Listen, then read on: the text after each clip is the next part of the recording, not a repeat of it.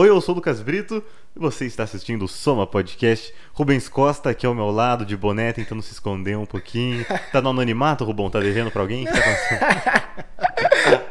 Tem tanta gente me procurando que é. eu acho que é isso. Não, você mete um óculos escuro agora, mano? É isso. Que é? A máscara. É, legal isso, que, é. Não, legal é. que você anda na rua e cumprimenta as pessoas como se não houvesse amanhã. Tipo, tudo bem? E quer que as pessoas reconheçam você, né? De boné, máscara e óculos. É, como isso acontece? É, é impossível.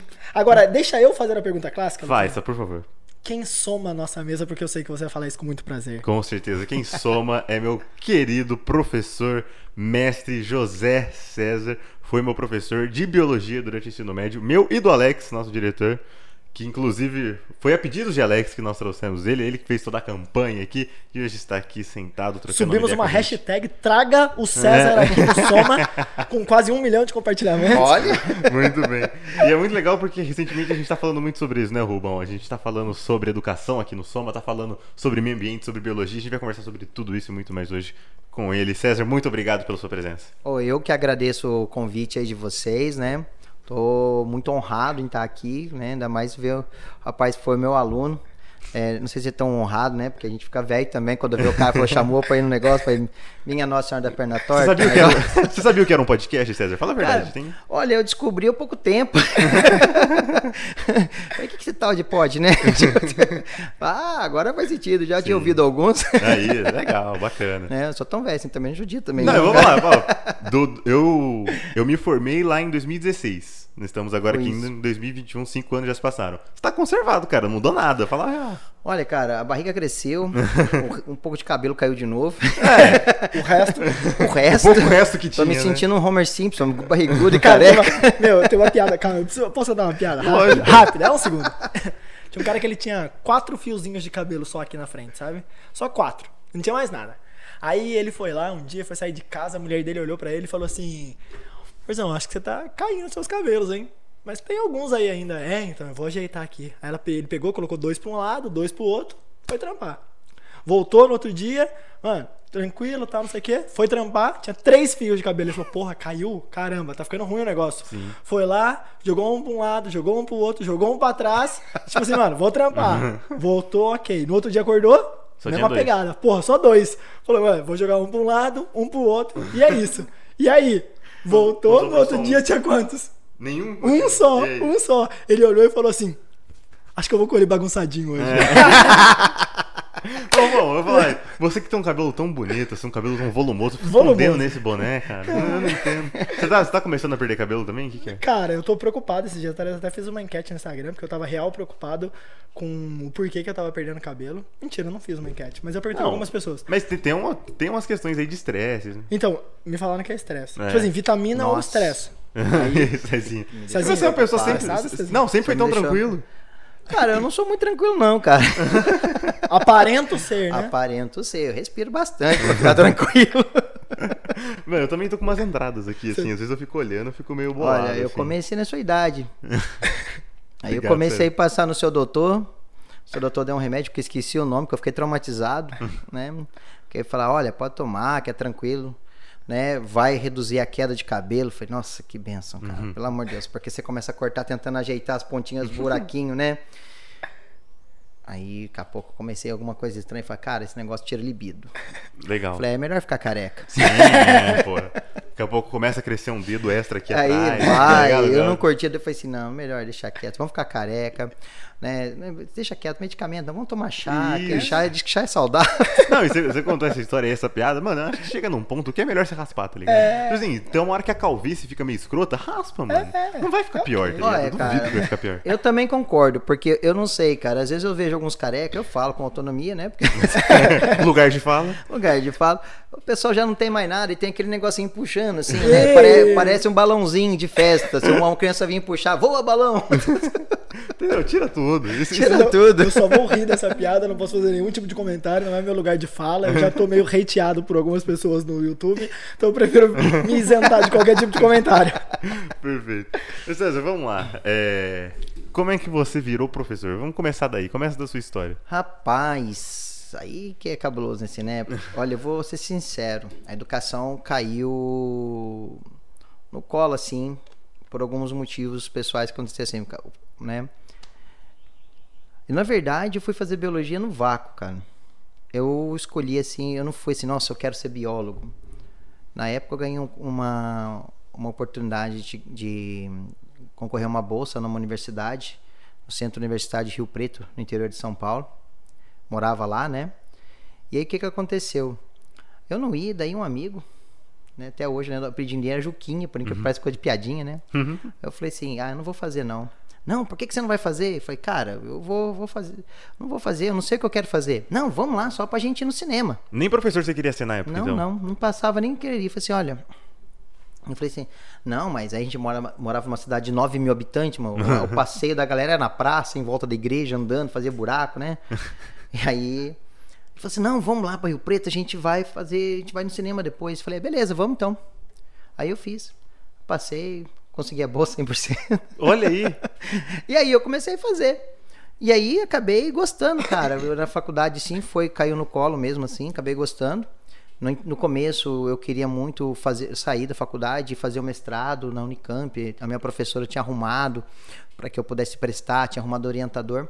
Só que no último ano de faculdade meu pai chegou a falecer e a minha família é, é daqui, né? A gente morava lá, veio para cá. E aí nesse nesse contexto todo a gente acabou né? Eles acabaram vindo embora. E quando eu me formei, acabei vindo, né? Falei, ah, não dá para deixar, né? Não tinha como eu ir fazer o mestrado, não sabia se ia ter bolsa, coisa e tal. E aí, o que, que sobrou? A educação, né? E aí eu comecei, tive uns, uns berrenhos com a educação, saí. Mas depois que eu saí pela segunda vez para fazer o mestrado, que eu fui para Rio Preto mesmo fazer o mestrado na Unesp de Rio Preto, e aí eu vi que quando eu comecei a ter ver outras coisas diferentes, né? Diferente da graduação. Comecei a ver assim, eu comecei, puxa, isso aqui eu podia. Nossa, eu ficava imaginando. Nossa, se eu estivesse dando aula, eu ia fazer isso. Se eu ficar dando aula. E aí eu voltei, e aí, cara, eu acho que eu voltei mais renovado como professor, que foi a época que eu fui para dar aula na opção até. Né? Voltei Quando que você entrou lá? Aqui, não era? 2011. 2011. 2011. E aí tô nessa. Então eu, eu acabei. Ela caiu no colo. Saí uma vez, mas continuo e eu acabei ganhando paixão por isso, né? Gosto de sorrindo, tudo, essas coisas todas. Caraca, 10 anos de opção então já. 10 anos. 10 anos, que doideira. E quando você entrou na opção, você já dava aula na rede pública também ou começou já, depois? Já, eu comecei a dar aula na rede pública, na verdade, com 21 anos, em 2020. É, 2000. Comecei em 2021. 2021? Não, calma aí. Opa, desculpa, 2001, né? Tô tentando mudar, né? Tá falando, é velho, velho. Eu tô aqui pensando aqui na data, né? Já fazer 20, eu tava fazendo a conta de 20 anos, assim, nossa, vai fazer 21 anos, né? É, Aí eu já pensei em 2021, desculpa, foi, foi, em 2001, né? Então eu Boa. comecei e aí fiquei um tempão, daí eu parei para fazer o mestrado, depois eu voltei e aí aí eu depois que eu entrei no, no, no opção. E algo que me, me, chamou a atenção nessa sua história aí foi quando você foi fazer o vestibular, você passou com 100%. Consegui. Foi isso foi tipo, logo depois assim, quando você estava se formando no ensino médio? Foi sair do ensino médio direto para a universidade. Então eu... já comecei novinho já, comecei. Né? não, eu tô perguntando isso. Eu vou falar um negócio agora, por favor, não se ofenda, tá? Mas assim, eu quero saber como é que era na sua época, tá? É, porque hoje, hoje tem muito essa questão desse desse preparo para o vestibular, né? Você tem colégios aí aqui na região que são especializados nisso, tem cursinho e tudo mais. Na sua época também tinha isso? Cara, tinha sim, né? Tinha. É, não, é, não é novo esse negócio, né? a preparação, os cursinhos de lá, tinha os, o, pelo menos na região, quando eu comecei lá, né? Tinha muito uh, da linha do coque, que era famoso por lá na nossa região. O, a própria Unesp tinha um cursinho, né, de, formado por alguns alunos que saíram de lá e, e montaram esse cursinho voltado para a Unesp de Rio Preto, aquela coisa toda. Então sempre teve, né? Mas você fez ou não? Não, não fiz. Não, não. Você era nerd mesmo? Não, não, cara. Eu nem vou falar que era nerd, não. né? Eu, pelo contrário, cara, eu, eu, eu brinco muito, né? Eu falo assim, olha, eu sou, nossa, sou muito fodão, não sei o quê. Mas, na verdade, cara, é, o que eu sempre pensei é saber meu, que eu sempre tive meus limites. Então, eu tinha que estudar mais que os inteligentes, hum. né? Para se dar um pouco melhor. Eu sempre estudei em escola pública, então era uma coisa mais complexa ainda para mim. Mas não e na época, assim também, né? Numa, numa, numa faculdade particular, a concorrência também é, é, um pouco diferente da pública. Então eu não posso falar assim, nossa, não, pô, aquela coisa toda. Tenho orgulho, tenho orgulho, mas eu acredito que se fosse na época prestar um, um, uma faculdade pública, talvez eu não conseguiria entrar, né? Não sei também, mas uhum. seria mais complicado pela alta concorrência, né? Certo. Show. É... Não, pode tocar, Lucas. Não, por favor, é? quero, quero te ouvir Posso? também, claro. Então, não, os meninos falam bastante de você aqui.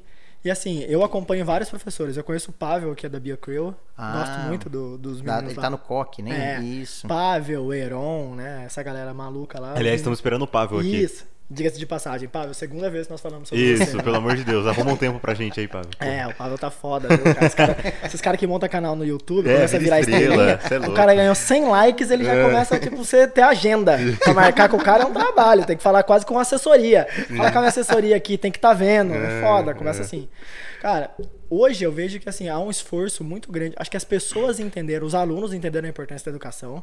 Há um movimento muito grande pró-educação. As pessoas é, entenderam que é por aí. Né? Não tem como ir por outro caminho, é por aí. E aí eu acho que os professores é, adaptaram a linguagem da educação, porque eu acho que durante muito tempo a educação pecou tá? Eu falo que a educação pecou comigo. Eu adorava é, matemática e uma série de outras coisas, mas assim, puta, eu tinha uma professora dó dela. Talvez ela tenha falecido, porque ela já era uma senhora nessa época, chamava Maria Helena.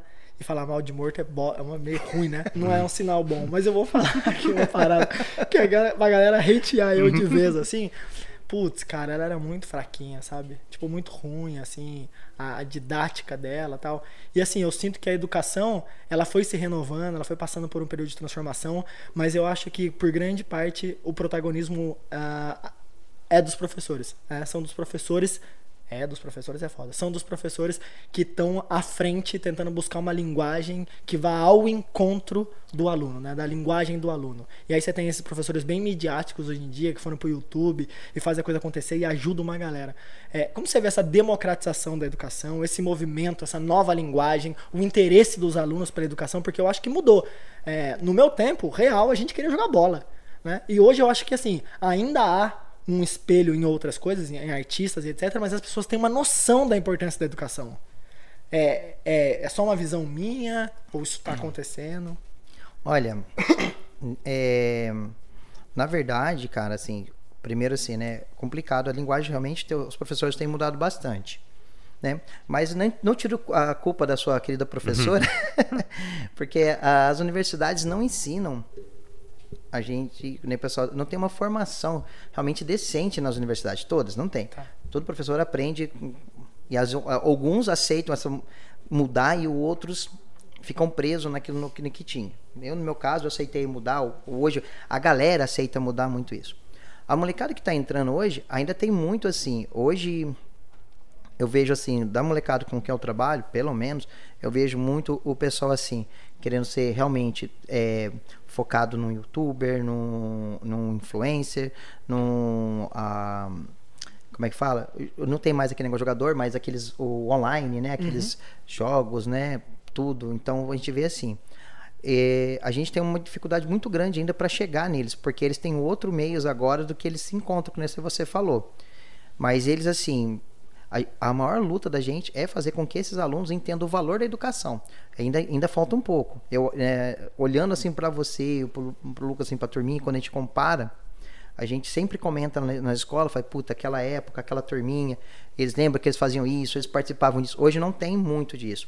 Então, na minha opinião, hoje o, o que eu vejo da atual, da atual galerinha, eles querem alguma coisa, eles querem, você vê que eles têm sonhos, mas eles não entenderam ainda que é a educação que vai dar esse passo para eles.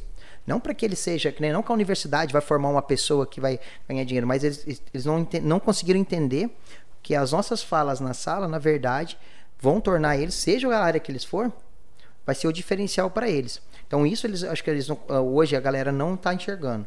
Mas você acha que a educação não peca nesse ponto? Porque assim, ó, é, você pega aí a BNCC, a nova BNCC tem agora o projeto de vida, né? Que foi incluído na, na, na matriz curricular. Cara, eu não Qual sei. Que é eu esse fico... projeto aí? Então, hum. É uma matéria, né? É uma matéria. É. O projeto de vida é desenvolvido, né? Os alunos escolhem o que, que eles vão que eles vão seguir. É tipo uma linha assim, de, do interesse do aluno. De carreira, tipo isso? De, de tudo. Eles podem escolher, tem as coisas para eles fazerem assim do tipo. O... É uma coisa legal. Mas o problema ainda é aplicar. Então, assim, a, a escola integral. Você pega a escola integral, né? A, a, ao redor do país, aonde tem as educações de altíssimo nível aí, que você consegue ver, é, é tudo educação integral, em período integral. Puto, o Brasil tinha uma lei que era para ser integral até tanto que depois foi prorrogada para não sei quando, Isso. e aí no final das contas parece que o negócio não anda para frente, né? Eu acho que assim, ó, Vamos lá. Você tem 24% do orçamento da, da, da, da União bloqueado para educação. É o único orçamento que é bloqueado, tá? Nem, nem saúde é. É o maior orçamento, diga-se de passagem. Você tem uma formação é, razoável de professores no Brasil, tem bastante professores no Brasil. É, você tem bastante infraestrutura, tá? Porque é um país rico, querendo ou não. E aí não tô falando sobre o professor ganhar muito ou ganhar pouco. Não, não. Mas tem a estrutura tal. O que, que tá faltando para ter a, a, porra da educação integral dentro das escolas? Cara, o que, que tá. Eu não consigo ver o poder público com interesse em fazer isso acontecer, né? De aplicabilidade, porque assim, ó, vamos lá. Eu, te, eu criei um software agora, aí, momento merchan. Uhum. não, eu, eu até encaminhei para São José aqui, a gente está prototipando aqui. Eu encaminhei um software porque eu entendi que o professor gasta quase 60% do, do tempo dele planejando a aula, né? E aí é a mesma coisa que você falar assim, que loucura. O cara para montar uma casa ele fica 60% do tempo pensando em como fazer a casa, sabe? E pouco tempo executando. E aí é muito trabalho pro professor, porque o professor tem que pensar na aula. Aí, se for metodologia ativa, então, puta, fudeu, cara. Aí tem que pensar numa série de outras questões, são outras atividades. Eu criei um software que ele trabalha exatamente fazendo isso. É, é, como se fosse um banco de dados já robusto com vários modelos de aula e aí tem os softwares ali, tipo, tem a, a metodologia tradicional e tem outras cinco metodologias ativas ali. Você escolhe qual é a metodologia ativa Olha. e você faz. E é um frame, você vai só preenchendo. Ó, eu vou dar aula X, nananã, é, o códigozinho da aula é tal, que precisa, né, a componente curricular é tal, nananã, nananã. Meu, ele já gospe um plano de aula para você. Então onde que eu compro isso? Então, aí é que tá. Onde é que eu assino, né? Aí que tá. onde meu, que eu assino? Exatamente isso. E aí, meu, a gente fez isso já pensando na melhoria do que? O professor economiza um tempo, porque ele vai ter um banco de, de aulas. Porque assim, ó, o César colocou aula, só que o César também pode ficar colocando aulas ali dentro sabe, fazendo o plano de aula. Então, assim, uma escola, ela pode contratar o serviço e ela pode ter uma equipe disciplinar que ela monta uma série de aulas e quando o César vai montar uma aula, ele só, tipo, capta a aula, ao invés de ter que montar. Ele entra lá e fala assim, eu vou dar uma aula de biologia pro segundo ano, o tema vai ser tal, deixa eu ver o que eu tenho aqui. Porra, aparece aí um modelinho de várias aulas. E aí você muda as lições. O que é bom? É bom porque economiza o seu tempo, é bom porque a diretoria consegue mensurar exatamente o que está sendo passado em sala de aula, porque ela consegue cobrar né, dentro da matriz. Ela fala assim: oh, no primeiro trimestre é isso, no segundo trimestre é isso, né? e ela consegue olhar ali certinho e forçar a questão da metodologia ativa, porque hoje, querendo ou não, esse negócio de sala de aula invertida tal, é muito importante para os alunos, né? O aluno é protagonista, ele é, ele é co-criador do conhecimento, né? A gente saiu, graças a Deus, da esfera em que o professor era só o transmissor da educação, ele era o gênio. Hoje, graças a Deus, a, a metodologia mudou e a gente está conseguindo é, envolver os alunos para que eles co-criem a educação. Uma parada mais horizontal, né? Ah, é, pô, pelo amor de Deus, teria, teria não, que ser assim sempre. Isso é bacana, mas vamos lá você falou assim, a escola de tempo integral, realmente a gente tem. A educação tem um orçamento violento. Não é à toa que os caras lá de cima ficam loucos para ser. Né, os partidos ficam loucos para poder estar tá dentro desse aí, porque é um orçamento violento. Né? Mas é como já dizia o, Cristóvão Buarque, o, o, né? que ele falava, ele falou assim, olha, o problema da educação no Brasil tem muito dinheiro, mas é a maneira que é aplicado esse dinheiro. Então, não tem assim, vamos supor, para a escola ir para frente, né, não tem a infraestrutura ainda deve bastante. Agora, vou, vou falar do estado de São Paulo porque eu não sei para fora, tá. né? Agora, depois da pandemia agora, não posso negar porque os caras investiram violentamente, tá chegando, não chegou ainda, mas em muitos meios, muita coisa assim tá chegando para a escola, coisa que nós não tínhamos. Data show em salas, televisão para a gente poder utilizar como recurso, trazer coisa diferente, né? Então tá chegando mas ainda barra em algumas coisas. Por exemplo, a gente tem na escola lá, a gente tem televisão, tá com data show, mas a gente não consegue acessar a internet.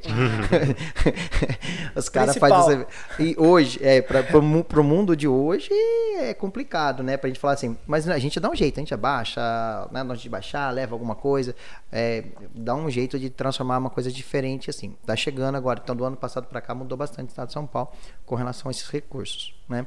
Mas de modo geral no Brasil, que nem a gente vê por aí, outros colegas, é a maneira com onde o dinheiro chega para que, que ela vai. Muitas vezes esse dinheiro não vem diretamente para a escola, vem para montar uma secretaria, para comprar carro para secretário, para comprar. Então, ou seja, não vai direto. E não vem também, que eu acho que é o essencial, não o salário, que a falou, mas a formação do professor. Sim. Porque, por mais que esteja, a formação nossa está muito fraca. Então, aí tem, tem um ponto e... que se, até o, o Rubens estava dando exemplo da professora Ruindeira, eu estava pensando. É, você que conhece escola pública muito bem, como aluno e como professor, é, eu estudei uma pouca parte da minha vida em escola pública, na verdade foi em escola estadual. Eu estudei, sei lá, até o primeiro, segundo ano no fundamental, por aí. É, mas eu sempre ouvi de muitos amigos meus e até de professores também é, que tem muita má vontade mesmo, né? Que tem professor, porque assim, é. tem toda essa questão de ser um cargo público e tudo mais, que te dá uma puta da estabilidade, etc. E aí às vezes a pessoa se acomoda, né? E aí eu, eu entendo assim que a, eu não quero culpar só o professor não, aqui, entendi. entendeu? Eu entendo que o sistema também é, é zoado. Isso que eu, eu falar. entendo que o cara chega lá e às vezes encontra o um aluno também que não colabora e tal, e o cara fica desmotivado e aí... O que acontece, eu, Lucas, né? É o seguinte, realmente tem isso aí. Isso, a gente tem que entender que às vezes o pessoal generaliza, e é complicado pra gente. Às vezes o professor sofre muito hoje com isso, porque é generalizado do professor vagal. Uhum. Né? Hoje eu vejo assim, contando assim, ah, você ganha bem para fazer só isso. Parece que você só. é, caramba. Né? Eu só crio o seu filho, tá? Pro futuro, isso. tá? Só isso. né? Eu até eu brinco com os assim, às vezes eu deixo cuidar do meu filho para cuidar do filho dos outros. Não estão nem olhando para mim. E meu filho quer olhar para mim, eu não consigo olhar pro meu filho. Né? Mas assim, o que acontece, então a gente tem que entender que é uma empresa. Então tem pessoas, igual numa empresa, você tem pessoas que são boas, pessoas que são ruins, pessoas que trabalham, pessoas que aproveitam, né? Tem honesto, desonesto, é uma empresa. E a gente tem. E realmente, só que a educação o que acontece? Como ela não tem um. um não, não, deixa bem claro, não falando com o salário, porque eu sempre falei assim, o salário é importante para qualquer um, mas não é. Mas só que daí o que acontece? Muitas vezes o que o cara ganha ali, né? Para ele, tá muito bom, vira um pequeno atrativo, um bico às vezes, né, pro coitado. Uhum. Aí ele chega lá, é um cara ruim. E a educação não tem chegando muita gente de concorrência forte. Porque se, pensa numa empresa, se eu pago pouco, eu não vou, vou, vou, contratar você. Olha o que, que você elabora aí. Vamos pegar. Ah, vou pegar, vou contratar, mas ah, bobeira, né? Isso aqui é só para isso, então chama o Lucas mesmo. Né? Então vem, começa a vir, começa a atrair também profissionais que não é. Se você pegar as, os, os, grandes, pegar os colégios particulares dos principais, hoje São José, vê se eles pagam um pouco. Então você atrai o cara que o cara quer ir para lá. Uhum. Então o cara tem que ser bom para querer ir para lá. E ali acaba muitas vezes virando assim. Então tem esse é um, é um passo que é atrativo. Uhum. O segundo, o sistema influencia. Eu falo por mim assim. É, tem hora que eu falei assim, eu tento sempre estar animado com as coisas, mas tem hora que bate um desânimo. Quando você pega, por exemplo, na educação pública, que eu tenho um aluno, vou dar um, não vou citar o nome do coitado, mas eu tenho alunos de oitavo, de nono, de sétimo, analfabetos. Putz. Analfabetos. Vieram da escola da prefeitura, né? Passa, né? Passa, chega pra gente, não pode repetir. Já, já tive mãe, juro por Deus, que, que, você acha, que, que você acha desse, dessa progressão continuada? Cara, dois, vamos lá. A progressão não é ruim. Deixa bem claro, assim, a ideia é legal.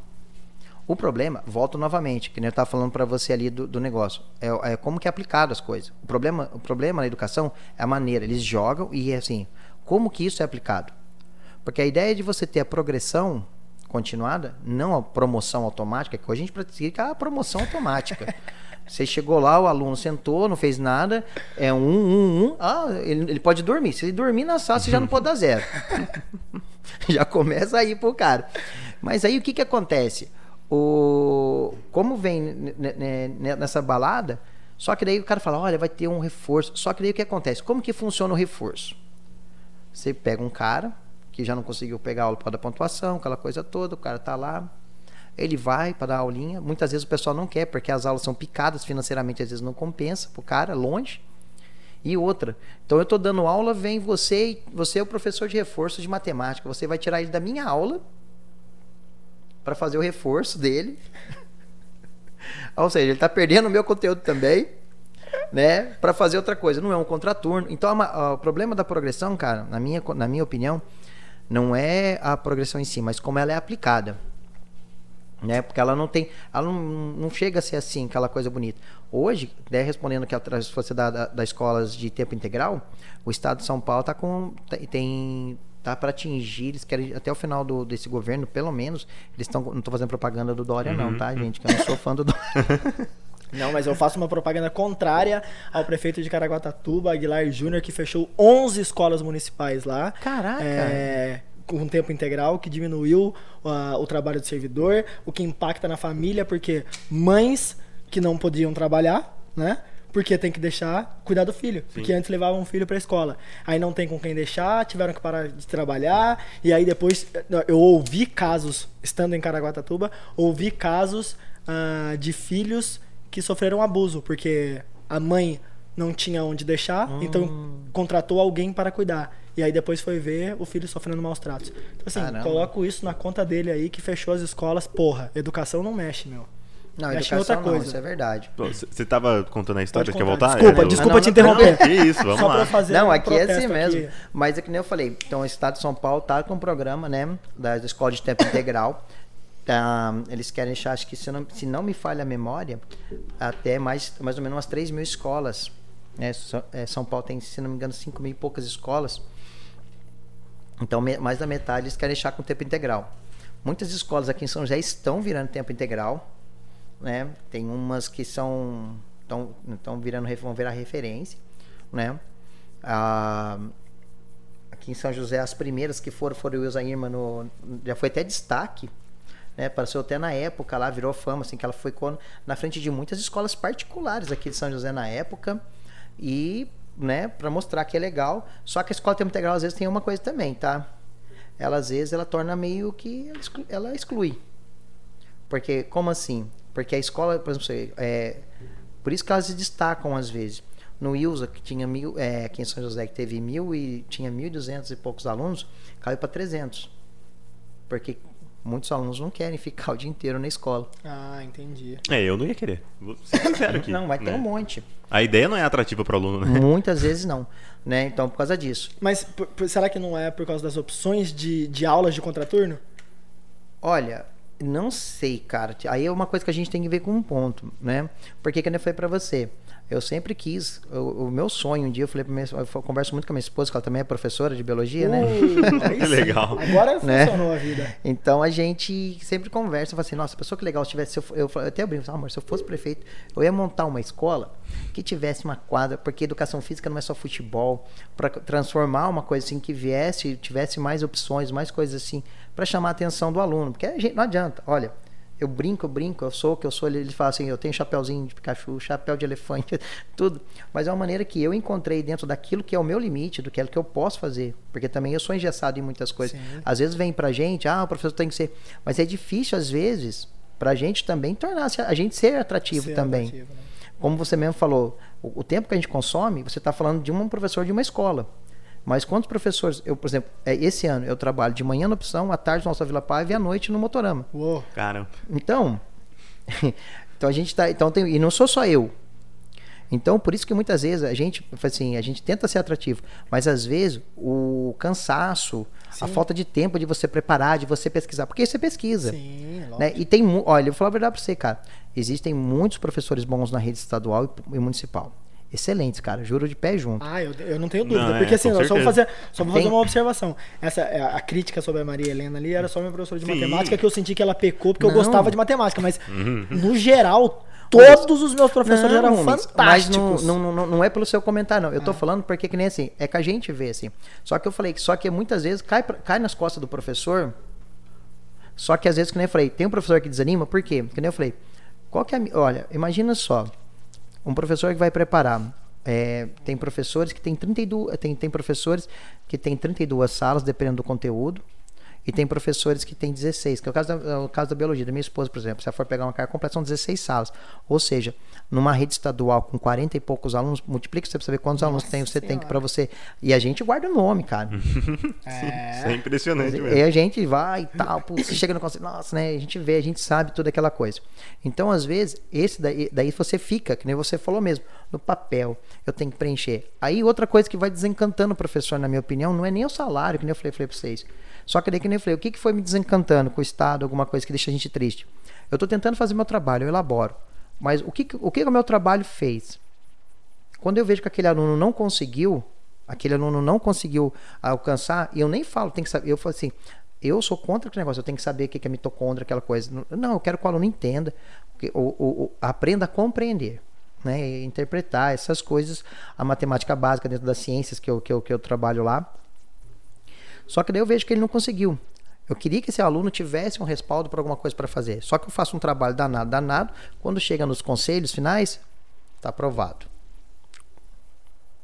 Chega no outro, aprovado. Ele chega no colegial sem saber nada. Aí eu pergunto, por que, que esse aluno vai gostar de estudar? Ele não sabe português, ele não sabe matemática, o que, que ele vai fazer na escola? Ou vai para comer, que muitos infelizmente vão, e, e, e, vão aqueles que vão para bagunçar, porque como eu não vou prestar atenção em você, eu não sei o que você está falando. Sim. Então, às vezes a gente fica. O, o, sistema nosso é que transforma, às vezes, o professor bom em professor ruim. E o sistema ele desmotiva mais do que o aluno. Desmotiva mais que o aluno. E tem situações que o professor fica desencantado. Se você pegar a quantidade de professores que já sofreram violência na escola, Pô. é gigante. É. Eu, ao, um, antes da pandemia, um pouco antes da pandemia, nós tivemos um caso do aluno que catou a carteira para jogar na professora. Imagina se existe isso. Ali, né, aqui na zona, na zona norte de São José. E ele era da Fundação Casa, ele era obrigado a frequentar a escola, né? Foi lá, fez isso, vieram juro de pé junto pessoal da fundação, do conselho, da diretoria, direção, umas 15 pessoas. Tudo para defender o aluno e ninguém perguntou como. Não, não, nem, não ligo de defender o aluno, mas ninguém, juro para vocês, ninguém perguntou como a professora estava. E ela ficou até quase meia-noite no hospital com o marido. Né? E ninguém perguntou. Aí eu falo, qual é a motivação que quando tem essas coisas e sempre tem, cai pro lado. Então eu vejo muito disso. E muitas vezes essas coisas são acobertadas. Quando aconteceu isso, o diretor não queria que a gente ligasse para a polícia. Não. Falei, não vai ligar pra caramba. Eu peguei o telefone e eu liguei. Lógico.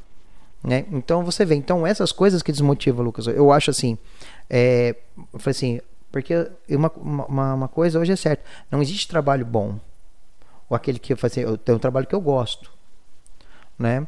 E se a gente ganha pouco ou mal, tenta aquilo, não vem o caso. Mas eu sempre falei, o ambiente que você trabalha, a maneira que você está lá dentro, é que te motiva a a estar tá bem no dia, né? O ambiente que você tá, tá feliz, né? Você pode, é aquele negócio, o famoso ganha pouco, mas tá feliz, cara. Uhum. Mas o problema é que tá acontecendo umas coisas desse tipo e tá desmotivando. Então gera. Então às vezes fala assim: "Ah, tem aquele professor que chega e faz isso". Tem, cara. Todo lugar vai ter, é que nem eu falei, o, que, o que eu, César, fico triste muitas vezes, o que eu vejo é que nós somos taxados. O cara que tem duas férias por ano, mas não vê que a gente fica até uma, duas da manhã fazendo as coisas. Não entende que não são duas férias. não são duas férias, né? E é lógico que o nosso salário hoje, comparado à situação do Brasil, a nosso salário, assim, se você comparar, é lógico que a gente quer mais. Quem quer trabalhar para ganhar menos, lógico. né? Então, hoje, comparar o que tem, lógico que o nosso salário, visto de muita gente que está ganhando um salário mínimo, né? Tá ralando aí muito mais, né? Fala assim, ah, mas você tá ganhando? assim, eu estudei para isso. Não, é isso. Não, é, não e vamos falar real também, né? Cara, você não tá trabalhando amanhã, tarde de noite, porque seu salário tá ótimo, né? Não, Exato. E, é? e outra, velho. O cara tá só gerando o futuro do, do país, velho. Sim, só isso, sim. só. Não é nada. É. Isso aqui que você faz, eu gero o seu futuro, amigo. Vai, assim, diferente de quem você é, eu gero o seu futuro. E vai levar carteirada na cara é foda. Entendeu? É, é pra você achar mas, que. Porra. Cara, mas é assim. Mas de outro lado, é muito gostoso quando você vê também, assim, a gente tem essas coisas, né? É lógico que a gente quer muita coisa boa, mas é, pra melhor. Como você falou, a gente quer que melhore. Eu acho que não tem uma pessoa, um professor assim que não vá. Eu fico muito feliz quando eu tô, recebo cartinha de aluno. Ontem mesmo recebi uma cartinha de uma aluna, né, falando que estava tava triste que tinha brigado com os pais, tinha ido lá, mas chegou na minha aula, quis me agradecer porque ela sorriu. O, Ale, é, o Alex com, hum. com o Lucas sabe muito bem que é a minha meta dentro da sala, né? Fazer pelo menos o pessoal dar uma risada por dia. Acho sim, que raramente sim. eu chego né? Eu não sou de chegar descontando, né? Eu sou muito assim. Então essas coisas faz a gente se torna a, o momento da gente diferente. Né? E tem muito professor que é isso, cara. Eu vejo na rede professor fazendo o que o Estado devia estar tá fazendo. Entendeu? Eu vejo professor ajudando famílias carentes, eu vejo professores preocupados com o negócio. Tem professor que tira dinheiro do bolso para poder levar o material para a escola.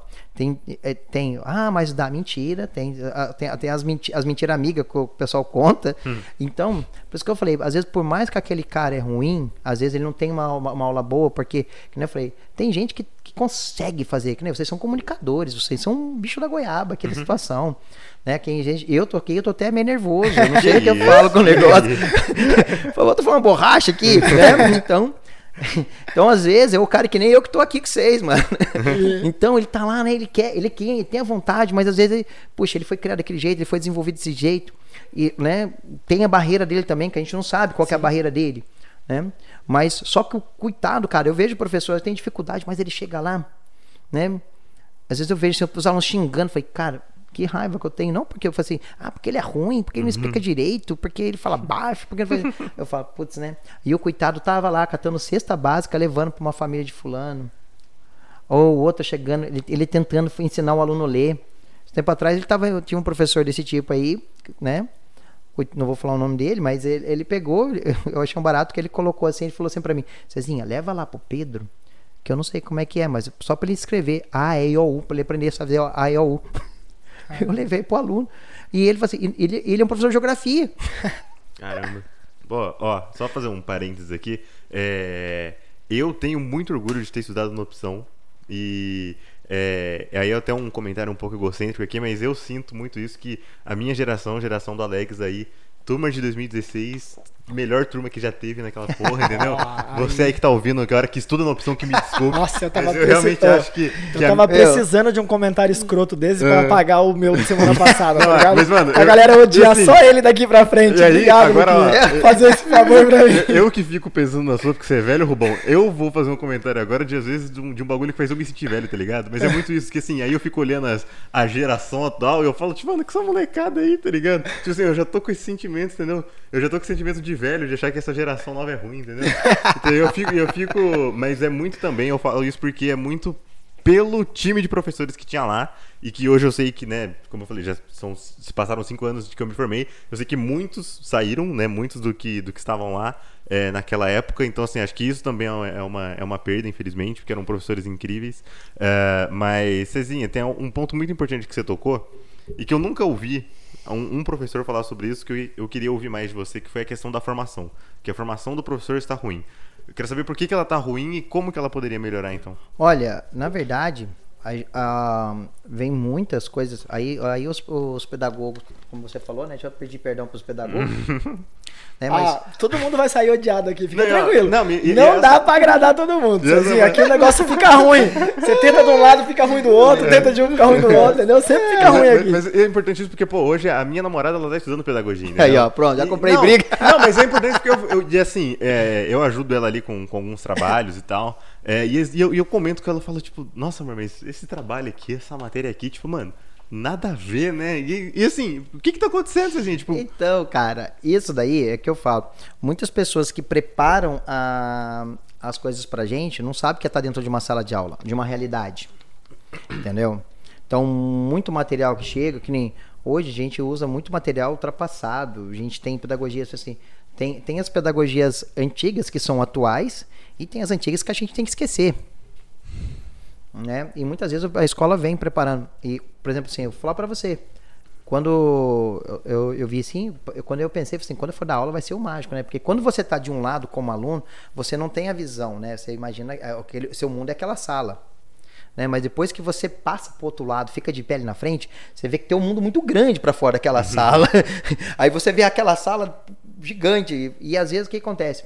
Você não está preparado, você não, a realidade que o pessoal passa para você na universidade parece uma coisa mágica, parece que você vai chegar e vai salvar. Você se sente o cap... agora falando coisa antiga, né? Parece o Capitão Planeta, né? você sente lá assim que vai tirar todo o lixo ruim da criançada e vai transformar eles no cidadão mais completo do mundo, né? E, e não é, a gente chega e, e, e assim, vem desde apoio de gestão da própria escola, que quando a gente chega lá cru, quando eu entrei na escola, eu não sabia que tinha que fazer caderneta. Eu cheguei, juro por Deus, Justo. eu fiquei três meses, a mulher falei assim, ah, tem que fazer isso? Como é que faz? Eu tive que pegar chamar de todo professor, fiquei quase um mês de novo para preencher tudo. Falei, nossa. É, então, Tomara e... que os alunos não tivessem matado sua aula, né? Porque senão ela Não, já era, mano. Ganhou presença E dá BO, hein? E dá BO isso, que depois eu falo pra você, dá muito BO quando você não faz chamado, você não tem noção. Mas aí, o que que acontece? Muitas vezes, é, ela, hoje, cara, é triste a gente ver assim, mas Uh, não desmerecendo os cursos à distância nem nada, mas você vê que as maiores dos cursos à distância o pessoal vem, né? E muitas vezes nunca frequentaram uma universidade para você ter uma ideia de como que é estar sentado, só teve o papel de aluno, tá ali, então você não tem um convívio com outros para trocar. Muitas vezes nessa distância você não tem esse convívio com outras pessoas para ver o que está acontecendo, né? Então se já com o convívio, quando a gente tinha o convívio já era meio ruim, e sem esse convívio eu acho que vai piorando. Né? Então, quando a gente tinha a professora falava, por exemplo, tinha um professor aqui da quando eu, eu fiz o, o, meu estágio de docência, né? Eu estava lá pela Unesp, no meu mestrado, eu precisei vir para cá. Aí eu lembro que, né, inclusive a minha esposa, né, foi fazer estágio lá, conheci ela ali. E eu lembro como o professor dela falava: "Não, a escola estadual não presta porque o professor ele não usa esses recursos. Olha se você usar esse recurso e não sei o quê. E eu, como eu já tinha dado aula na rede pública há pouco tempo, que eu tinha parado só para fazer o mestrado, eu olhei aqui e falei assim, vontade de falar para ele que não é bem assim, gente. Eu falei assim, e aquele senhorzinho que tinha dado aula lá atrás, eu falei, eu respeito, que nem você falou, não tô aqui para um negócio, mas aí eu olhei, cara, quantos anos esse cara não entra na sala de aula? E aí a minha esposa saiu toda, nossa vai ser, vai ser a super heroína. Uhum. Na primeiro dia, né, a sala zona tentando, levou as coisas, ela não estava nem olhando para a cara dela, ela não sabia o que fazia. E ela tentou assim, e ninguém fazia. E aí, onde que eu tenho? Não tem recurso. Você queria usar uma. Não tem. Ah, não tem também. Então o que, que você faz? Tem que levar. A Patrícia, para fazer um experimento, precisou comprar batata do bolso e jogou fora a batata, porque os alunos começaram a brincar. E nem ligaram pro nem ligaram. Ela chegou toda desmotivada. Ela falou, poxa, eu nunca mais vou fazer isso. né? Eu tentei fazer um negócio assim e tal. E aí o que acontece? Então vem na formação nossa, quando a gente sai, a gente sai cru. E quando você sai cru, o estágio não resolve a vida da gente. Né? Na, na, educação, não, porque você está ali olhando o professor, ele está falando lá, mas você não sabe o que, que é o olhar, o que, que é um, um, um, olhar docente de verdade. Então, nessas horas, você precisa. Eu, eu aprendi muito, muito, muito mesmo quando eu, é, com algumas coisas, que nem quando eu estava trabalhando no próprio ângulo lá, que eu aprendi com alguns professores, ou na opção aprendi muito com a Soninha, com a Vilmar ali, né? Então eu sempre escuto. Então eles eram diferentes que eles vinham dar apoio para a gente quando a gente estava começando. E muitas vezes a gente chega, o coitado do, do, professor chegando ali sem preparação, porque a realidade que se mostra na faculdade não é a realidade na escola. E detalhe, a realidade na escola que você está não vai ser a mesma que você vai estar ano que vem. Porque cada, aqui em São José, cada escola tem sua própria realidade, o seu público. Então, quando você pega, por exemplo, uma escola, que nem eu trabalho, uma escola mais onde tem vários alunos de zona rural. Aí o governo manda um monte de chip para ter acesso à internet para fazer agora as coisas, mas não pega lá. Nossa. É. Entendeu? Aí, aí cobra de passagem que o governo não manda nada, tá? A gente compra tudo isso e caro, viu? Exatamente. Só para deixar um pouco claro aqui também. Não, é isso é importante ressaltar, porque ninguém entende que não, não existe nada público, né? existe o que eu tô dividindo com vocês. então, assim, então, como eu falei, então não, não tem preparação, né? É, ai, vamos, vamos fazer tal programa. Aí quando você tem a formação durante o tempo, a formação é muito frágil, é coisa que você encontra. A, a, eu, parei de ir nas formações que tinha na, na, diretoria de ensino, quando eu vi que as coisas eu achava no, no, no YouTube. O que eles estavam passando lá, eu falei, nossa, mas que formação que é essa? Né? Então eu falei assim, não compensa eu ir lá para poder ver a coisa que eu consigo na minha casa, é uma coisa simples, né? Só que, como eu falei, muita gente não tem. A formação, que eu falei assim, então vem do mundo que a faculdade cria para a realidade que é dentro da sala de aula. E assim como existe uma realidade numa escola particular, existe um mundo de distância numa escola pública. Sim. Né? Eu, eu me identifico até isso que você está falando, porque é, eu me formei em rádio e TV e essa, isso que você falou desse, dessa falta de preparo e dessa desilusão, assim, de você ter um material que está defasado e de ter ali um, todo um ambiente, assim, aí eu não coloco também só na culpa, na, na conta dos professores, né? Mas aí acho que isso também já vem lá do, do MEC e tudo mais, e que, tipo é. tipo assim, é, eles passam uma realidade, e aí isso vale pra rádio TV, pra jornalismo, pra publicidade, pra toda a comunicação, que você não encontra no mercado, né? E eles não preparam os alunos pro mercado, entendeu? Tanto isso. que eu, eu digo, assim, que na minha área, cara, vale muito mais uma experiência do que um diploma. Entendeu? Vale muito mais você ter trabalhado aí, às vezes mesmo como freelancer, você ter trabalhado do, do, jeito que for, aí, mas você ter feito as coisas, você ter aprendido, você ter corrido atrás, do que você fazer uma faculdade. Tanto que muitas empresas também nem levam muito em conta assim, faculdade para contratar na minha área. É, e aí eu tô pegando esse gancho para jogar com aquilo que a gente estava falando dos alunos antes, né? Porque ah, a galera às vezes não, não entende muito que educação é o caminho e tudo mais. Mas às vezes eu, eu penso, e é, eu sei que hoje aqui a gente está falando muito para uma galera mais jovem, porque eu sei que os seus alunos vão estar tá ouvindo isso aqui. É, então, assim, se você achar que em algum momento eu tô falando besteira, não, você me corrija, por favor. É, mas, cara, eu não recomendo muito faculdade pra galera, sabia? Eu acho que, assim, em algumas áreas, por exemplo, sei lá, medicina, direito, eu acho que não existe outro caminho, né? Você tem que fazer faculdade. Mas eu, eu acho que, por exemplo, mais na minha área, assim, de comunicação, eu, eu, eu não encorajo. Cara, eu não vou. Eu vou falar uma coisa para você. Eu nunca. Eu, eu aprendi que ele assim, a gente vai evoluindo. Eu não tiro sua razão, eu, pelo contrário, eu concordo contigo com uma coisa. Porque é o seguinte. Muitas vezes, né, é, é que nós vemos uma educação que o pai fala assim: faça uma faculdade para você ter um bom emprego. Sim. Estude para você ter um bom emprego. Não. Estude para você ser uma pessoa melhor porque se você for uma pessoa melhor, você vai ser uma pessoa que vai ser útil para a sociedade, você vai contribuir para o mundo. Aí sim, você está estudando para isso. Você estudar, pra, porque hoje, gente, vamos falar a verdade. Tem, se, se faculdade desse dinheiro, o professor era rico. Eu falo pro pessoal. Então, se você quer fazer, se você, se você for, quer, assim, olha, dependendo do que você quer, você vai precisar. Olha, eu quero realmente fazer medicina, que tem que ter um caminho. É, engenharia. Engenharia, né? Eu quero, então eu preciso ter esse conhecimento para isso. Mas hoje eu, o que, que eu vou falar? Que nem você falou assim, eu não sei da área de vocês, mas vamos pegar um, que nem você falou. Se você consegue fazer isso sem ter a, a, um, um diploma para isso, meu, se você fizer vai ser inútil. Não estou falando que é inútil a tua área, nem estou desmerecendo aqui, uhum. porque estou dando, tô pegando aquilo que você falou. Uhum. Então, às vezes, que nem o pessoal fala assim, olha, tem pessoas que construíram impérios sem ter noção de administração. O cara é inteligente, o cara é autodidata, aquela coisa toda. Então, o diploma não te, o, o, diploma não vai te fazer rico, né? E, e realmente o que você falou, e muitas vezes é a prática que vai fazer a diferença, porque até mesmo na faculdade, seja lá o que você, como você falou mesmo, a faculdade ela vai ser uma porta com diploma alguma coisa que ela pode te dar uma direção, uhum. mas não é ela que vai fazer o diferencial em você, é você. Sim. É, eu, não, eu não me arrependo de ter feito, assim, porque tipo, foi uma experiência muito bacana, né? Conheci muita gente legal e tal.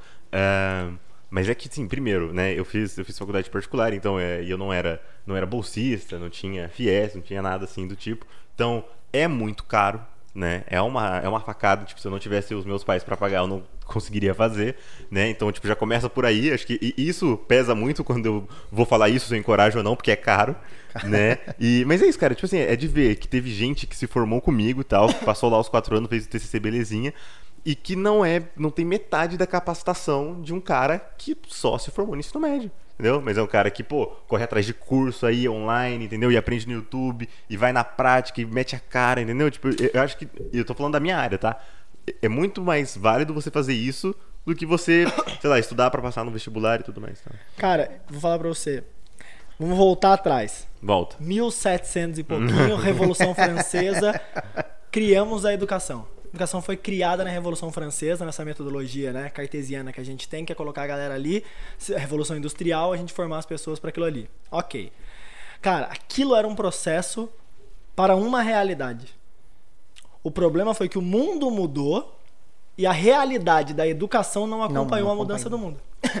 Entendeu? Então Sim. você tem que aí, ó, o sistema industrial até 1990 era o que regia o mundo e depois passou a ser serviços, né? Quando você fala sobre nova economia. Isso. Você hoje, hoje, hoje eu não preciso de você, Lucas, para você só ficar colocando aqui, ó. Você vem, coloca essa pecinha aqui no iPhone, não, não, não, não. Não. Tem um robô que faz isso. Não, é. Sabe o que eu preciso? Que você analise os dados que estão aqui na internet, porque tem um cara lá dos Estados Unidos que ele está comprando um produto meu aqui e ele quer saber quanto tempo vai. Aí eu preciso de gente pensante.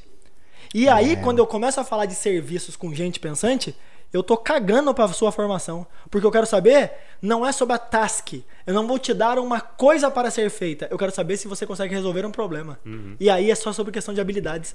Você pega aqui assim, grandes empresas, você pega a Amazon, Tesla e todas essas grandes, Google, que contratam um cara que vai trabalhar na área de desenvolvimento, tanto de software quanto de engenharia dos carros da Tesla, que o Elon Musk já falou, caguei se o cara tem educação formal.